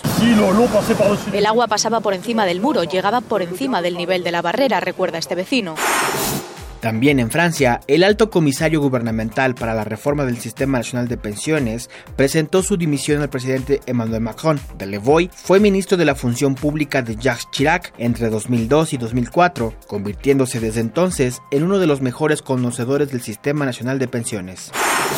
Luego de un fin de semana de negociaciones, el consenso al que llegaron los países que participaron en la COP25 dejó un sabor agridulce, expresó la ministra de la Transición Ecológica Teresa Rivera, en donde no fue posible regular los mercados de carbono. En su lugar, las delegaciones de los 200 países se comprometieron a aumentar la ambición climática y reducir las emisiones de gases de invernadero. Escuchemos el reporte de ABC Sociedad. La cumbre del clima celebrada este año en Madrid ha aprobado finalmente un acuerdo que recoge los tres temas para los que Chile pidió ayuda de facilitación España, que incluyen la ambición climática, los mecanismos de pérdidas y daños y la financiación. El documento final, Chile-Madrid, Tiempo para la Acción, pide a las partes aumentar su ambición climática en materia de reducción de emisiones en el año 2020, de acuerdo con la recomendación científica de limitar el crecimiento de la temperatura global a 1,5 grados. Durante el plenario, que ha comenzado cerca de las 10 horas, la discusión que estuvo a punto de echar por tierra el acuerdo por la oposición de Brasil a incluir dos artículos sobre el papel de los océanos y tierra, finalmente y ante la petición unánime del foro, fue aprobado porque el país latinoamericano tuvo en consideración a Tuvalu e Indonesia. El expresidente de Bolivia, Evo Morales, asilado en Argentina, advirtió que el gobierno de facto lleva a su país a la quiebra porque han paralizado el aparato productivo y frenado la inversión pública. A través de su cuenta de Twitter, Morales mencionó como principales responsables de la recesión económica al paro cívico, la acción golpista de la Organización de Estados Americanos, el asalto a instituciones y empresas públicas y otras decisiones políticas trasnochadas del gobierno actual. En Colombia investigan un gran escándalo militar. Se trata de los falsos positivos. Las tropas mataron a civiles y luego los disfrazaron de guerrilleros a cambio de una paga extra, vacaciones y otros beneficios. Los investigadores empezaron a exhumar cadáveres en un cementerio donde se cree que están enterradas al menos 50 víctimas, en su mayoría hombres jóvenes y de escasos recursos. Esta es la primera exhumación masiva realizada por el Tribunal Especial de Paz, creada por el Acuerdo de Colombia con las FARC. La investigación comenzó en diciembre gracias a la información de soldados. Los forenses ya han recuperado los restos de siete hombres que se cree fueron asesinados por las tropas y enterrados en el cementerio de Antioquia. Se culpa a los militares colombianos de hasta 5.000 ejecuciones extrajudiciales durante el año 2000. Relatamos al mundo. Relatamos al mundo. Dos de la tarde con 17 minutos queremos mandar un saludo a quienes se comunican con nosotros a través de nuestras redes sociales, a Francisco Javier Rodríguez y a César Soto. Muchas gracias por esos saludos. Son, bueno, van también de aquí desde el equipo para allá. Y bueno, pues ahora vamos a platicar sobre este tema. Este fin de, este fin de semana se llevó a cabo la consulta en Yucatán, Quintana Roo, Chiapas, Tabasco y Campeche sobre la decisión de construir el, eh, este proyecto del tren Maya eh, bueno, según datos oficiales, las comunidades indígenas se manifestaron a favor de la construcción del mismo. Para hablar sobre las implicaciones que esto tendría, tanto económicas, ecológicas y sociales, tenemos en la línea al doctor Javier Oliva, investigador de la Facultad de Ciencias Políticas y Sociales de la UNAM. ¿Qué tal, doctor? Muy buenas tardes. ¿Qué tal, Virginia? Buenas tardes. Saludos a la auditoría de Radio UNAM y gracias por el espacio. No, al contrario, muchas gracias. Usted ya también es aquí de casa, de Prisma RU, y bueno, pues siempre es grato y muy interesante escuchar su opinión y en este caso sobre este tema del tren Maya se ha consultado, se dice, los datos oficiales dicen la mayoría fue contundente el sí, hay otros grupos que están manifestándose en contra, dicen no, no, las implicaciones que tendrían esto, eh, pues no, no nos favorece, no estamos de acuerdo. ¿Qué nos puede decir al respecto, doctor? Bueno, pues, decisiones como estas eh, evidentemente son polémicas, pero también hay que decir que son eh, fórmulas eh, del gobierno que ya lleva un año en funciones, es decir, el método de las consultas. hay que reconocer que sí tenemos instituciones que son encargadas legalmente de organizar este tipo de consultas a la, a la ciudadanía, como es el Instituto Nacional Electoral y que requieren evidentemente de ciertas técnicas de análisis de estudios respecto al padrón, quién debe ser voto, etc. La excepción en este caso eh, fue que las consultas a las comunidades de los estados de eh, Campeche, eh, Quintana Roo y Yucatán eh, se hizo hacia las estructuras representativas, es decir, hacia los dirigentes de, comunidades. Este tipo de consultas se llaman consultas piramidales porque van hacia los representantes y no hacia los representados. Esto, desde luego, no le quita legitimidad a la, a la decisión, pero sí una, una consideración eh, a, profundidad de parte de nuestras comunidades indígenas sobre los impactos que pueda tener en términos ecológicos, en términos de desarrollo económico por las zonas en las que vaya a pasar o a sentarse este tren, pues eh, sí me parece que hizo falta un poco más de tiempo para que quedaran mejor informados. Este es mi primer comentario. Claro, doctor, y precisamente esta consulta, usted como dice, de esta forma piramidal, o sea, digamos una consulta vertical, ¿no estaría atentando precisamente contra el convenio 169, ¿no? Sobre este respeto y esta, eh, digamos, decisión, esta información que se le tiene que dar a las culturas y a los pueblos indígenas que en este caso conforman esta ruta, que forman parte de esta, estas comunidades que integran la ruta que se está planteando para el diseño del tren Maya. ¿No se estaría atentando contra este convenio, doctor? Bueno, indudablemente, Virginia, que este, este procedimiento, como lo eh, señalé en mi primera respuesta, desde luego que es sumamente sumamente eh, eh, polémico, y por lo mismo en la, en la también de que es nuevo pero eh, me parece que ya el, procedimiento echado a andar y por supuesto avalado del propio presidente de la República en su conferencia matutina el día de hoy pues ya anunció que las eh, licitaciones para la infraestructura comenzarán en, el mes de enero. Aquí la problemática es que pueden haber, como sucedió, como está sucediendo en el caso del aeropuerto de Santa Lucía, eh, pues pueden haber algunas reacciones de otro tipo de organizaciones que asistiéndose a convenios internacionales como el que señalas, pudieran, si no frenar, por lo menos entorpecer el, el, inicio de esta de esta obra. Y, y, es interesante observar que los tres los tres proyectos más importantes, como es la refinería de Dos Bocas, el proyecto del aeropuerto de Santa Lucía y, en, y ahora en el caso que estamos analizando el Tren Maya, sí, sí tienen un común denominador que es la, forma rígida en la que empiezan y que a juzgar por ser un común denominador habría hecho falta, como lo planteaba yo al principio, un poco más de operación política, un poco más de contacto con la población, pues para evitar que estas decisiones eh, eh, o estos avales ya eh, por las comunidades en distintos casos, pues se vean, insisto, se vean frenados. Claro, y además, eh, pues sí causa un poco de incertidumbre eh, todas estas implicaciones que si bien se dice, bueno, va, va a ser un, un, proyecto que va a proveer de muchos ingresos no económicos y demás, pero sí estamos frente a un contexto en el que se pueden generar muchos eh, conflictos sociales, no digamos muchas agrupaciones que se manifiesten, pero además avalados por muchos especialistas que han señalado el impacto ecológico, no, al ecosistema que puede implicar eh, un proyecto de esta dimensión como el Tren Maya.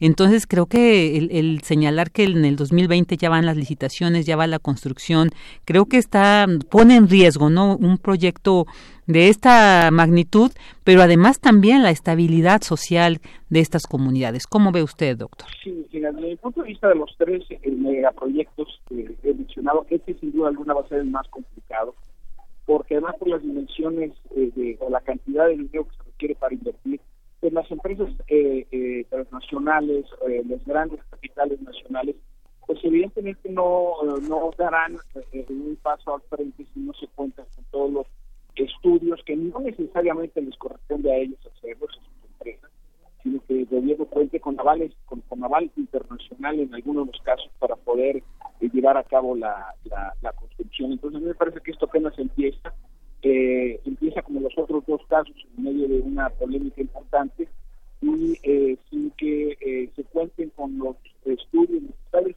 Acabamos de escuchar cómo está esta organización internacional de de, de aeropuerto, aeroportuario, perdón, este, eh, señaló que no pueden operar los aeropuertos de Toluca, de Ciudad de México y Santa Lucía. Entonces, me parece que eh, eh, están forzando las cosas, están dejando de lado los análisis de información de los especialistas y de las organizaciones internacionales y esto, insisto, puede traer problemas para la Muchas gracias.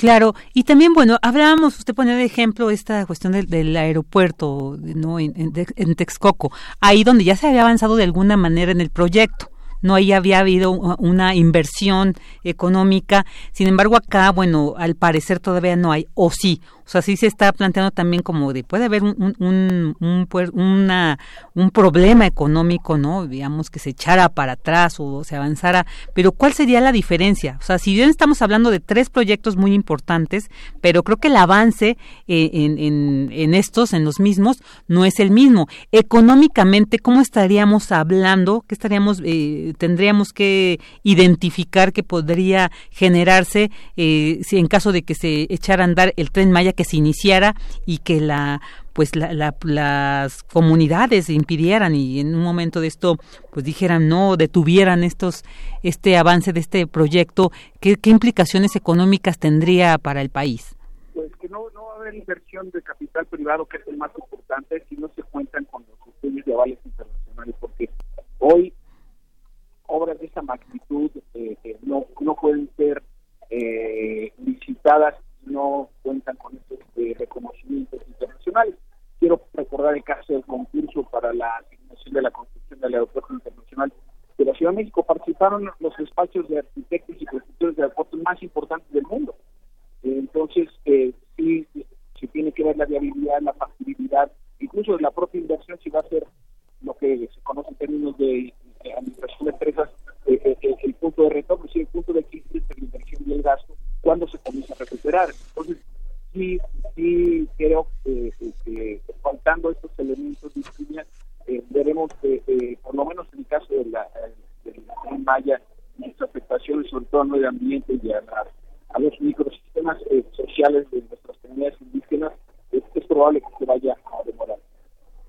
Sí, digamos que se puede prever esta situación, no, no acelerar el, el, proyecto, digamos que se podría detener y postergar un poco más estas licitaciones, todo este proceso para su construcción. Bueno, pero es que tendría que ver con los estudios, o sea, no, no, no, no sería tanto por un asunto de parte de voluntad de determinación de comunidades o de autoridades, sino, claro. insisto, eh, los estudios que permitan avalar la posibilidad de la construcción de, un tren, indudablemente su, no solamente el tendido férreo, sino todos los requerimientos que, que requiere una obra tan importante como esta, y si se cuentan con los eh, elementos eh, necesarios para iniciar eh, su construcción.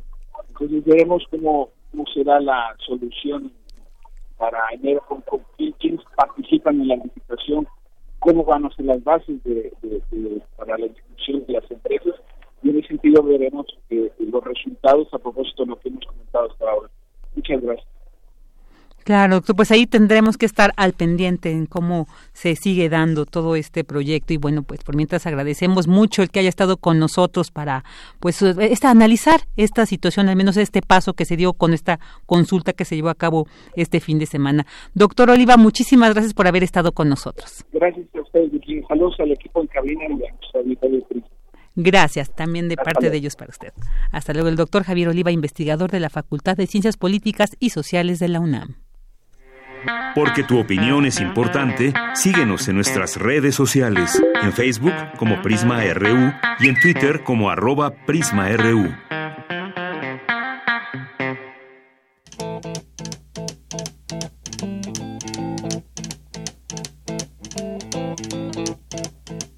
Rumors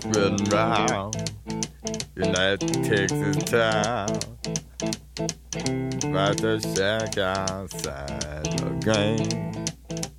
You know what I'm talking about. Just let me know if you wanna go to that home out on the range. They got a lot of nice girls.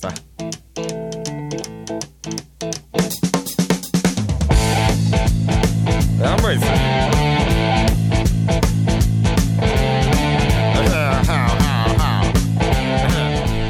Dos de la tarde con 28 minutos y escuchamos de fondo a Billy Gibbons, el guitarrista estadounidense de blues rock, rock sureño y boogie rock, cantante y líder del grupo de rock CC Top que nació un día como hoy pero de 1949.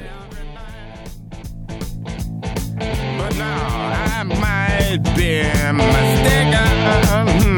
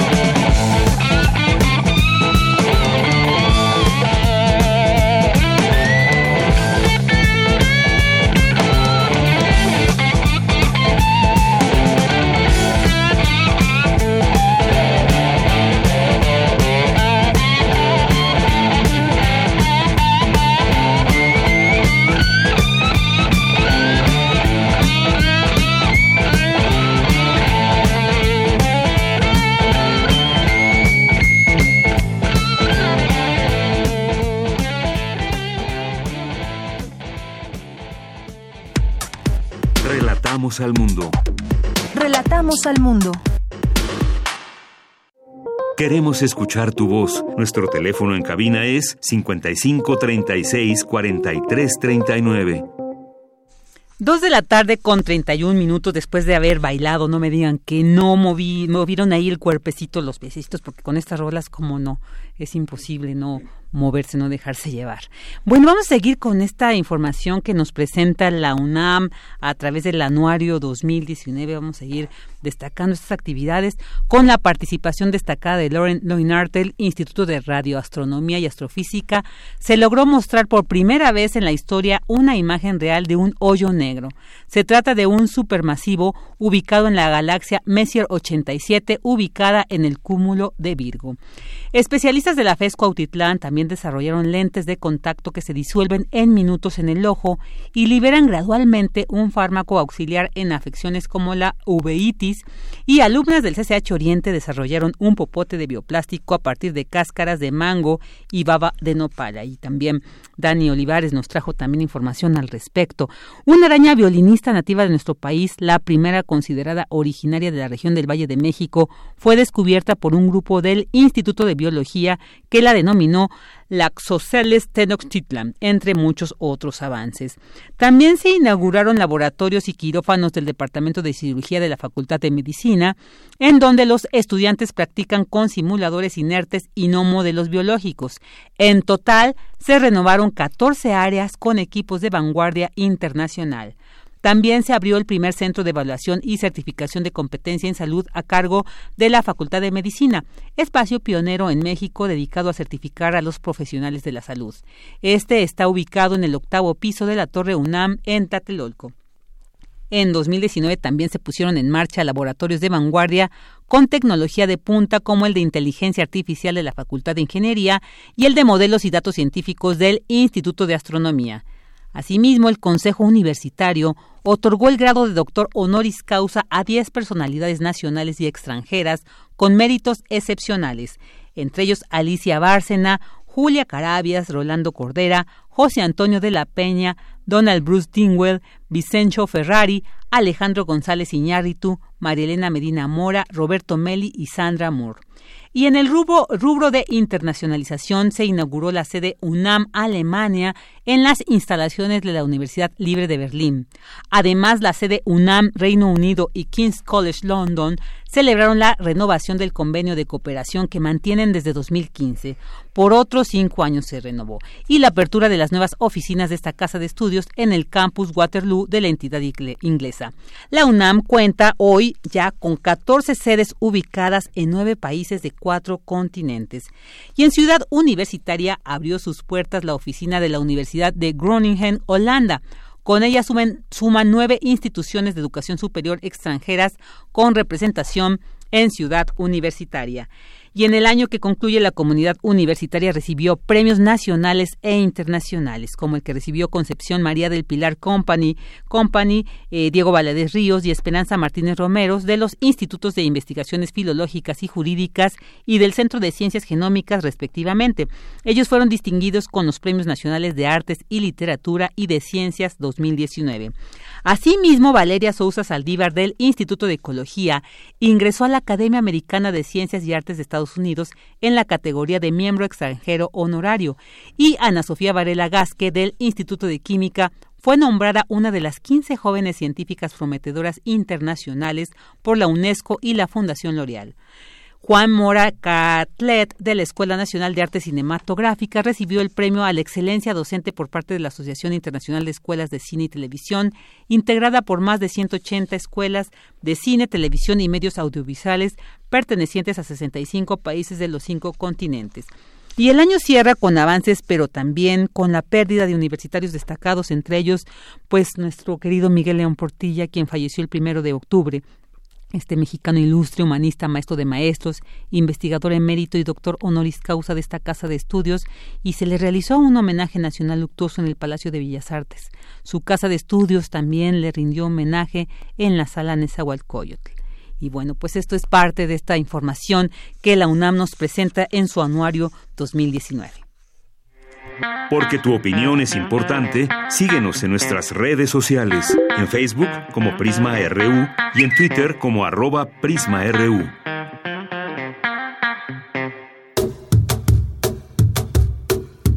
La historia presente, memoria y recuerdo. Soy Eder Gallegos, historiador naval y militar. Después de la independencia en 1821, el ejército mexicano tendría una base en la oficialidad del ejército español. Se utilizarían inclusive los mismos uniformes. No obstante, el águila sería tomado como símbolo del ejército. Este primer ejército mexicano llegaría hasta la guerra de 1846-1848 con Estados Unidos. Tras de la derrota contra las tropas norteamericanas es que se lleva a cabo una reforma profunda en su estructura que deviene y termina el proceso dando inicio a un nuevo ejército a partir de 1854 con la revolución de Ayutla y con la impronta de los liberales, quienes habrían de regresar al modelo novohispano de la creación de cuerpos auxiliares para crear una Guardia Nacional. La historia presente, memoria y recuerdo.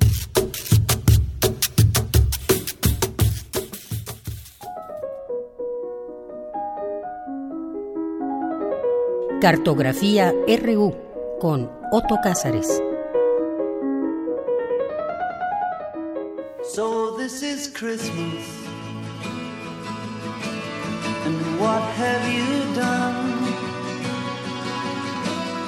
Another year over. And you won't just begun. And so this is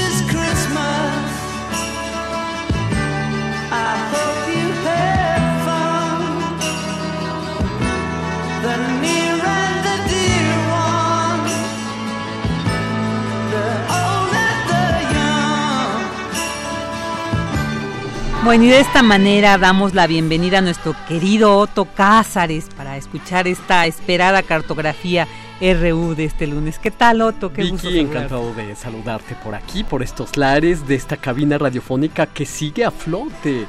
A pesar de que nuestros compañeros, muchos de nuestros compañeros ya están de vacaciones, por aquí nosotros seguimos No, qué bien, qué importante. a flote con esta embarcación llamada cabina radiofónica.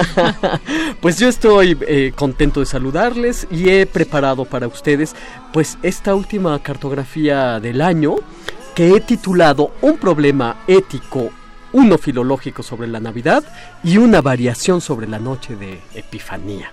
Y es que, como pudieron notar ustedes por esta introducción de John Lennon cantando la Navidad con eh, Yoko Ono, pues por, por lo menos a mí me gusta mucho tener un árbol navideño resplandeciente tintineando por el rabillo del ojo, por ejemplo, en las noches en las que estoy escribiendo o en las que estoy dibujando. Yo disfruto mucho de este ámbito navideño, disfruto de los relatos que tienen como marco escénico la Navidad. eh, pienso en obras artísticas que tienen estos marcos navideños, esta escenografía navideña y pienso, por ejemplo, en la inolvidable secuencia inicial de la película Fanny y Alexander de Ingmar Bergman en que toda la familia están tomándose de las manos y entonando villancicos que incluso podría tararear aquí pero no voy a destrozarles los oídos de tal manera. O también recuerdo la ópera de Giacomo Puccini La Bohème en la que pues Rodolfo y Mimi se conocen en una Nochebuena y al acto, acto seguido celebran con gran holgorio la Navidad en el Café Miu Miu o recuerdo la encantadora opereta el, Mu- el murciélago de Johann Strauss que tiene lugar en la cena de fin de año con unos disímbolos aviesos y mequetrefes aristócratas convidados al banquete tantos otros relatos navideños que incluso como en el cuento de Ray Bradbury la Navidad puede celebrarse incluso en un cohete espacial es enorme la cantidad de relatos. En Navidades yo creo que llegamos a no poder ver nuestra propia sombra proyectada ni por efecto de las miles de luces tintineantes que nos rodean por todas partes, como en el relato de Thea Hoffman que en un momento voy a narrarles. Tampoco podemos vernos al espejo por efecto de los muchos kilos que uno sube por estas fechas, mismas que muchos interpretan no sin razón como un ataque contra la personalidad, eh, en la que el colectivo falsamente alegre eh, termina presionándote de tal manera para que cedas en todos tus eh, principios comunitarios ¿no? y uno termina celebrando con muy poca alegría. De modo que en realidad la Navidad eh, pues nos pone en la línea de un problema ético, la Navidad es un una explosión en el imaginario con muchos lugares comunes de los que no pocos eh, intereses aviesos se sirven, la alegría, el sentido de comunidad, la nostalgia, eh, que están desde luego al servicio de la chabacanería y la sensibilidad ramplona, eh, no exenta de moralina, ¿no? Hay que todos te dicen reconsidera tu vida, cambia tu vida. Yo creo que la Navidad es en última instancia una invención literaria. La inventó, entre otros, Charles Dickens con su canción de Navidad y estas experiencias con el más allá que tuvo Ebenezer Scrooge, que detestaba la Navidad y todo el sentido comunitario que se crea en estas fechas. Pero bueno, yo voy a hablarles de tres relatos que espero puedan resultarles de interés. El más antiguo canto de Navidad, es producto de una confusión. Me refiero al misterio de la cuarta égloga del poeta latino Virgilio, el considerado tradicionalmente poeta de poetas y que fue elegido por Dante para que lo guiase por el infierno y por el purgatorio. A los 27 años, Virgilio concluyó su primera obra, de título Las Bucólicas, que consiste en nueve poesías que ofrendan a las nueve musas, poesías llamadas églogas, que significa poesías de carácter lírico pero dialogadas. La cuarta de estas poesías, la cuarta égloga, fue escrita hacia el año 40 antes de Cristo. Virgilio como poeta pagano pues no podía desde luego estar al tanto de los textos proféticos hebreos, y de pronto Virgilio se pone a escribir un poema acerca del advenimiento de un Mesías, un niño del que no puede ni siquiera decir el nombre. Dice Virgilio en su cuarta égloga, nace entero el gran orden de los siglos, vuelve la Virgen ya, vuelve el reinado primero de Saturno, y al fin baja estirpe nueva desde el alto cielo. Hay que atender amantes al niño que nos nace, dice Virgilio, a cuyo influjo muere una supuesta edad de hierro. Virgilio, poeta pagano, dice por último, recibirá vida divina el niño, verá dioses mezclados con los héroes, a él mismo lo verás en medio de ellos, que, puesto el orbe al fin en paz, lo rige con las virtudes de su padre. Bueno, pues la pregunta es ¿Quién rayos es este niño divino que pone al mundo en paz, del que escribe Virgilio? ¿Y por qué de pronto un poeta latino, pagano, que nada tiene que ver con la cultura hebraica, se pone a escribir líneas de esta naturaleza? Bueno, pues ríos y ríos de tinta han corrido al respecto. Hay filólogos que aseguran que se trata de líneas dedicadas al hijo del tribuno Asinio Galo, otros sostienen que se trata del hijo de Marc Antonio Cleopatra, en fin, eh, resulta desde luego muy difícil imaginar a Virgilio eh, hablando acerca del Mesías Jesús como si se tratara de un rey mago de la poesía, ¿no? Este, pero con estas líneas, el poeta de la Eneida escribe lo que se tomó durante la larga Edad Media como un cuento de Navidad es el primer cuento de Navidad por una confusión. Ahora quiero hablarles acerca del relato de los tres reyes magos, tal como fue contado por Marco Polo en su libro de las maravillas del mundo. Marco Polo como se sabe, pertenecía a una familia veneciana de traficantes de mercancías y sus primeros viajes, siguiendo la ruta de la seda, los emprendió Marco Polo con su padre y con sus tíos. Cuando Marco Polo realizó el primero de sus viajes, tenía solo 17 años. A los 41, después de haber cumplido con tareas de embajador en la corte del imperio mongol de Kublai Khan, Marco Polo regresa a Italia y en Génova que a la sazón era una ciudad enemiga de Venecia, es hecho prisionero. El más célebre de los relatos de viajes fue dictado en prisión por Marco Polo a un escriba oportuno de nombre Rustiquelo de Pisa. Eh, esto ocurre en el año 1298. Uno de los primeros relatos que Marco Polo dictó en prisión a Rustiquelo de Pisa es el paso, es su paso por la gran región de Persia, cuando Marco Polo pasa por la ciudad de Saba. No es esa legendaria Saba bíblica, la de la reina famosa, de la que después Gerard de Nerval escribirá un relato. No, eh, es otra esa Saba está en la actual Yemen, esta es la Saba de Persia. Sostuvo Marco Polo que en Saba estaban enterrados y que sus cuerpos se mantenían incorruptos los restos de los reyes magos. Y da los nombres Melchor, Gaspar y Baltasar. En realidad, solo Mateo da noticias en los textos de la Nueva Alianza acerca de la visita de unos reyes magos al niño recién nacido, pero Mateo no da los nombres ni, ni da más detalles acerca de estos reyes magos.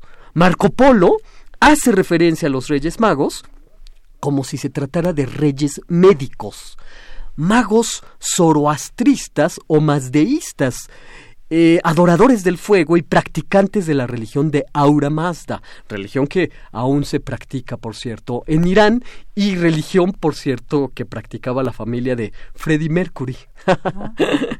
Eh, la leyenda, entonces, contada por Marco Polo, ocurre como lo sabemos, que los magos siguen la estrella de Belén y realizan una visita a un profeta recién nacido llevándole tres obsequios. Oro, para saber si el niño era terrenal, incienso, para saber si el niño era Dios, mirra, para saber si el niño era médico. De modo que son los suyos obsequios y pruebas a un mismo tiempo.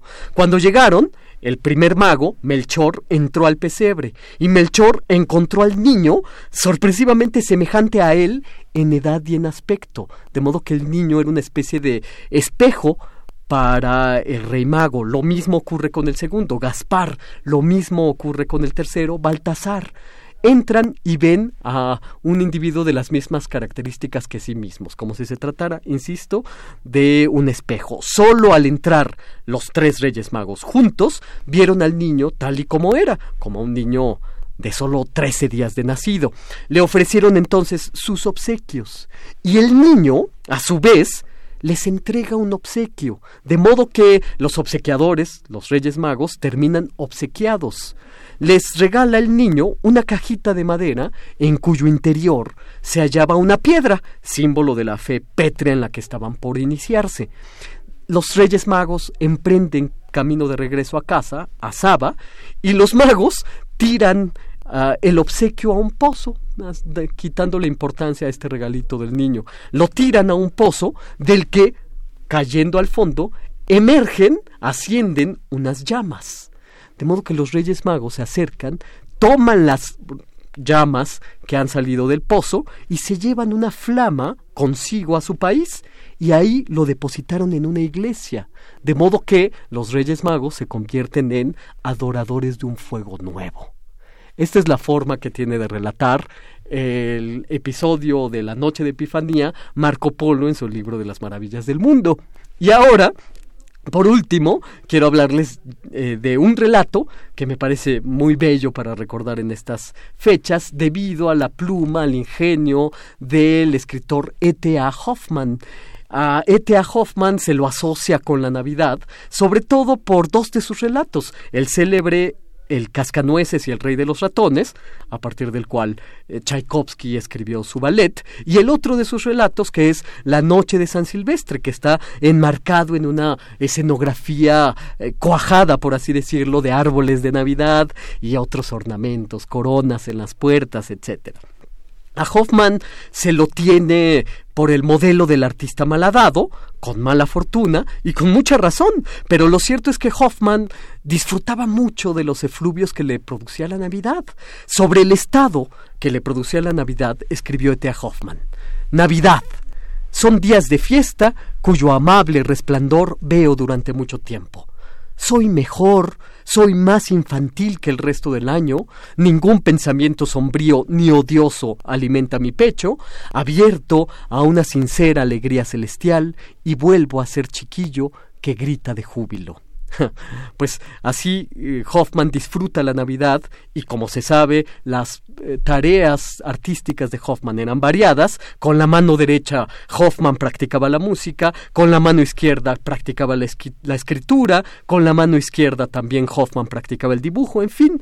Eh, yo creo que quizás sería mejor decir que con su cuerpo físico, Hoffman componía música y de modo siniestro, con la imagen reflejada en el espejo que perdió, cediéndosela a una hermosa cortesana italiana, con ella escribe relatos. Dos Hoffmans con dos funciones complementarias. Luego la confusión es tanta que ya no se sabe si el reflejo en el espejo era quien componía música o es el cuerpo físico el que escribe.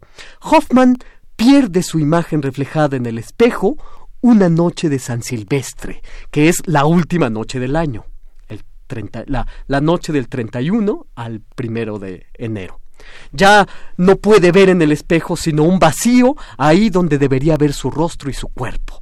Y en el cuento de título La noche de San Silvestre, Hoffman, sin imagen que reflejar en el espejo, se une al personaje de otro cuento, personaje salido de la imaginación de su amigo, también escritor, Adelbert von Chamisso, que vendió su sombra al diablo, Peter Schlemihl, y ambos personajes toman una nutritiva cerveza, codo a codo, en una taberna. Y todo ello ocurre en el marco de luces tintineantes, coronas navideñas en las puertas y en las ventanas, árboles de Navidad, villancicos y tarjetas de felicitación. En esta unión de despojados, el que no tiene sombra y el que no tiene reflejos, personajes que en la taberna sufren de sus sustracciones de personalidad en conjunto, para decirlo con Carl Gustav Jung, se pierde el yo y se pierde el sí mismo que no, no son lo mismo. La sombra es la figura más accesible a la experiencia, según Carl Gustav Jung. La sombra entendida como, un problema ético, ahí donde van a dar nuestras obsesiones, y el yo se nutre de la sombra, el sí mismo de la imagen. Proyectamos una imagen que no es consciente, uno no hace al sí mismo. Por eso perder la sombra e imagen, como en el cuento navideño de T. Hoffman, significa perder el conjunto de la personalidad. Y eso en fechas navideñas. Entre tanto, con estos eh, relatos navideños, yo les deseo felices fiestas, que gocen de muchas alegrías y hasta muy pronto porque esto es lo que yo tengo que decir este lunes de cartografías, la última cartografía del año 2019. Claro, no, y muchas gracias porque nos, nos eh, compartes estas referencias no literarias para tener muy más claro de dónde vienen estos festejos que a veces solamente los reproducimos sin tener claridad, ¿no? De dónde. Claro, sí, sí, por supuesto. Y en la imaginación navideña se unen tradiciones nórdicas, eslavas, anglosajonas, desde luego, eh, con todo la la explosión de imaginario que esto conlleva. Yo pienso que en términos de relatos navideños, la invención navideña data del siglo XIX, sobre todo con los relatos de Charles Dickens, la canción de Navidad, que es precisamente este relato celebérrimo en el que Ebenezer Scrooge eh, un individuo mezquino es visitado por tres distintos espíritus que lo hacen reconsiderar su cotidiano, que lo hacen reconsiderar su eh, maltrato que sostiene con sus empleados, consigo mismo, con sus recuerdos, etcétera. Entonces, los relatos navideños provienen del siglo XIX. A pesar de que, como les he tratado de narrar en esta cartografía, el primero de ellos es un error filológico, que es la cuarta égloga de Virgilio, escribiendo sobre un extraño eh, advenimiento de un niño. Qué, interesante. Oye, Oti, bueno, eh, todavía tenemos tiempo y quiero aprovechar precisamente eh, de esto, mi hijo me preguntaba, ¿y la figura de Santa Claus? ¿Dónde, dónde es que se integra esta a, esta festividad, ¿no? A todo este, este complejo simbólico que, que, que implica la, los festejos navideños. Bueno, claro, pues es el Papá Noel, que además existen muchísimas variantes. Hay un Papá Noel alemán, hay un Papá Noel céltico, hay un eh, Papá Noel eh, de ostrogodos, etcétera. Es una mezcla simbólica muy compleja que desde luego va desgranándose a través de relatos, tradiciones. Cada pueblo va sosteniendo su propia tradición con el Papá Noel y con la los obsequios, la aparición de los mismos, precisamente para darnos una idea cabal de esto, pues quise narrarles esta variante que existe con respecto a la noche de Epifanía con los Reyes Magos, en la que del mismo modo que Papá Noel obsequia, delega obsequios, los Reyes Magos también, ¿no? Nosotros abrimos los ojos y aparecen unos regalitos ahí cuando menos los esperamos, ¿no? Claro, qué interesante, Otto. Pues muchísimas gracias. Esta última cartografía del 2019, pero bueno, esperamos todas las cartografías del próximo año. Sí, pues yo estaré encantado Esperamos cada lunes en esta sección de cartografía. Estaré encantado y estaré encantado de continuar con eh, las múltiples sendas que la palabra y el pensamiento ofrecen, ¿no? Claro, claro, no, pues te agradecemos mucho. Siempre tan lúcido, tan interesante, tan enriquecedor tu presencia aquí en Prisma RU. Pues estaré encantado. Vicky, gracias. Gracias a ti. Esto fue Cartografía RU con Otto Cázares. Y bueno, pues ya llegamos al final del programa. En nombre de toda la producción que hace posible la transmisión de Prisma RU, le agradecemos su atención y lo esperamos el día de mañana aquí en el 96.1 de FM Radio UNAM y en www.radio.unam.mx. Que tengan excelente tarde y hasta mañana.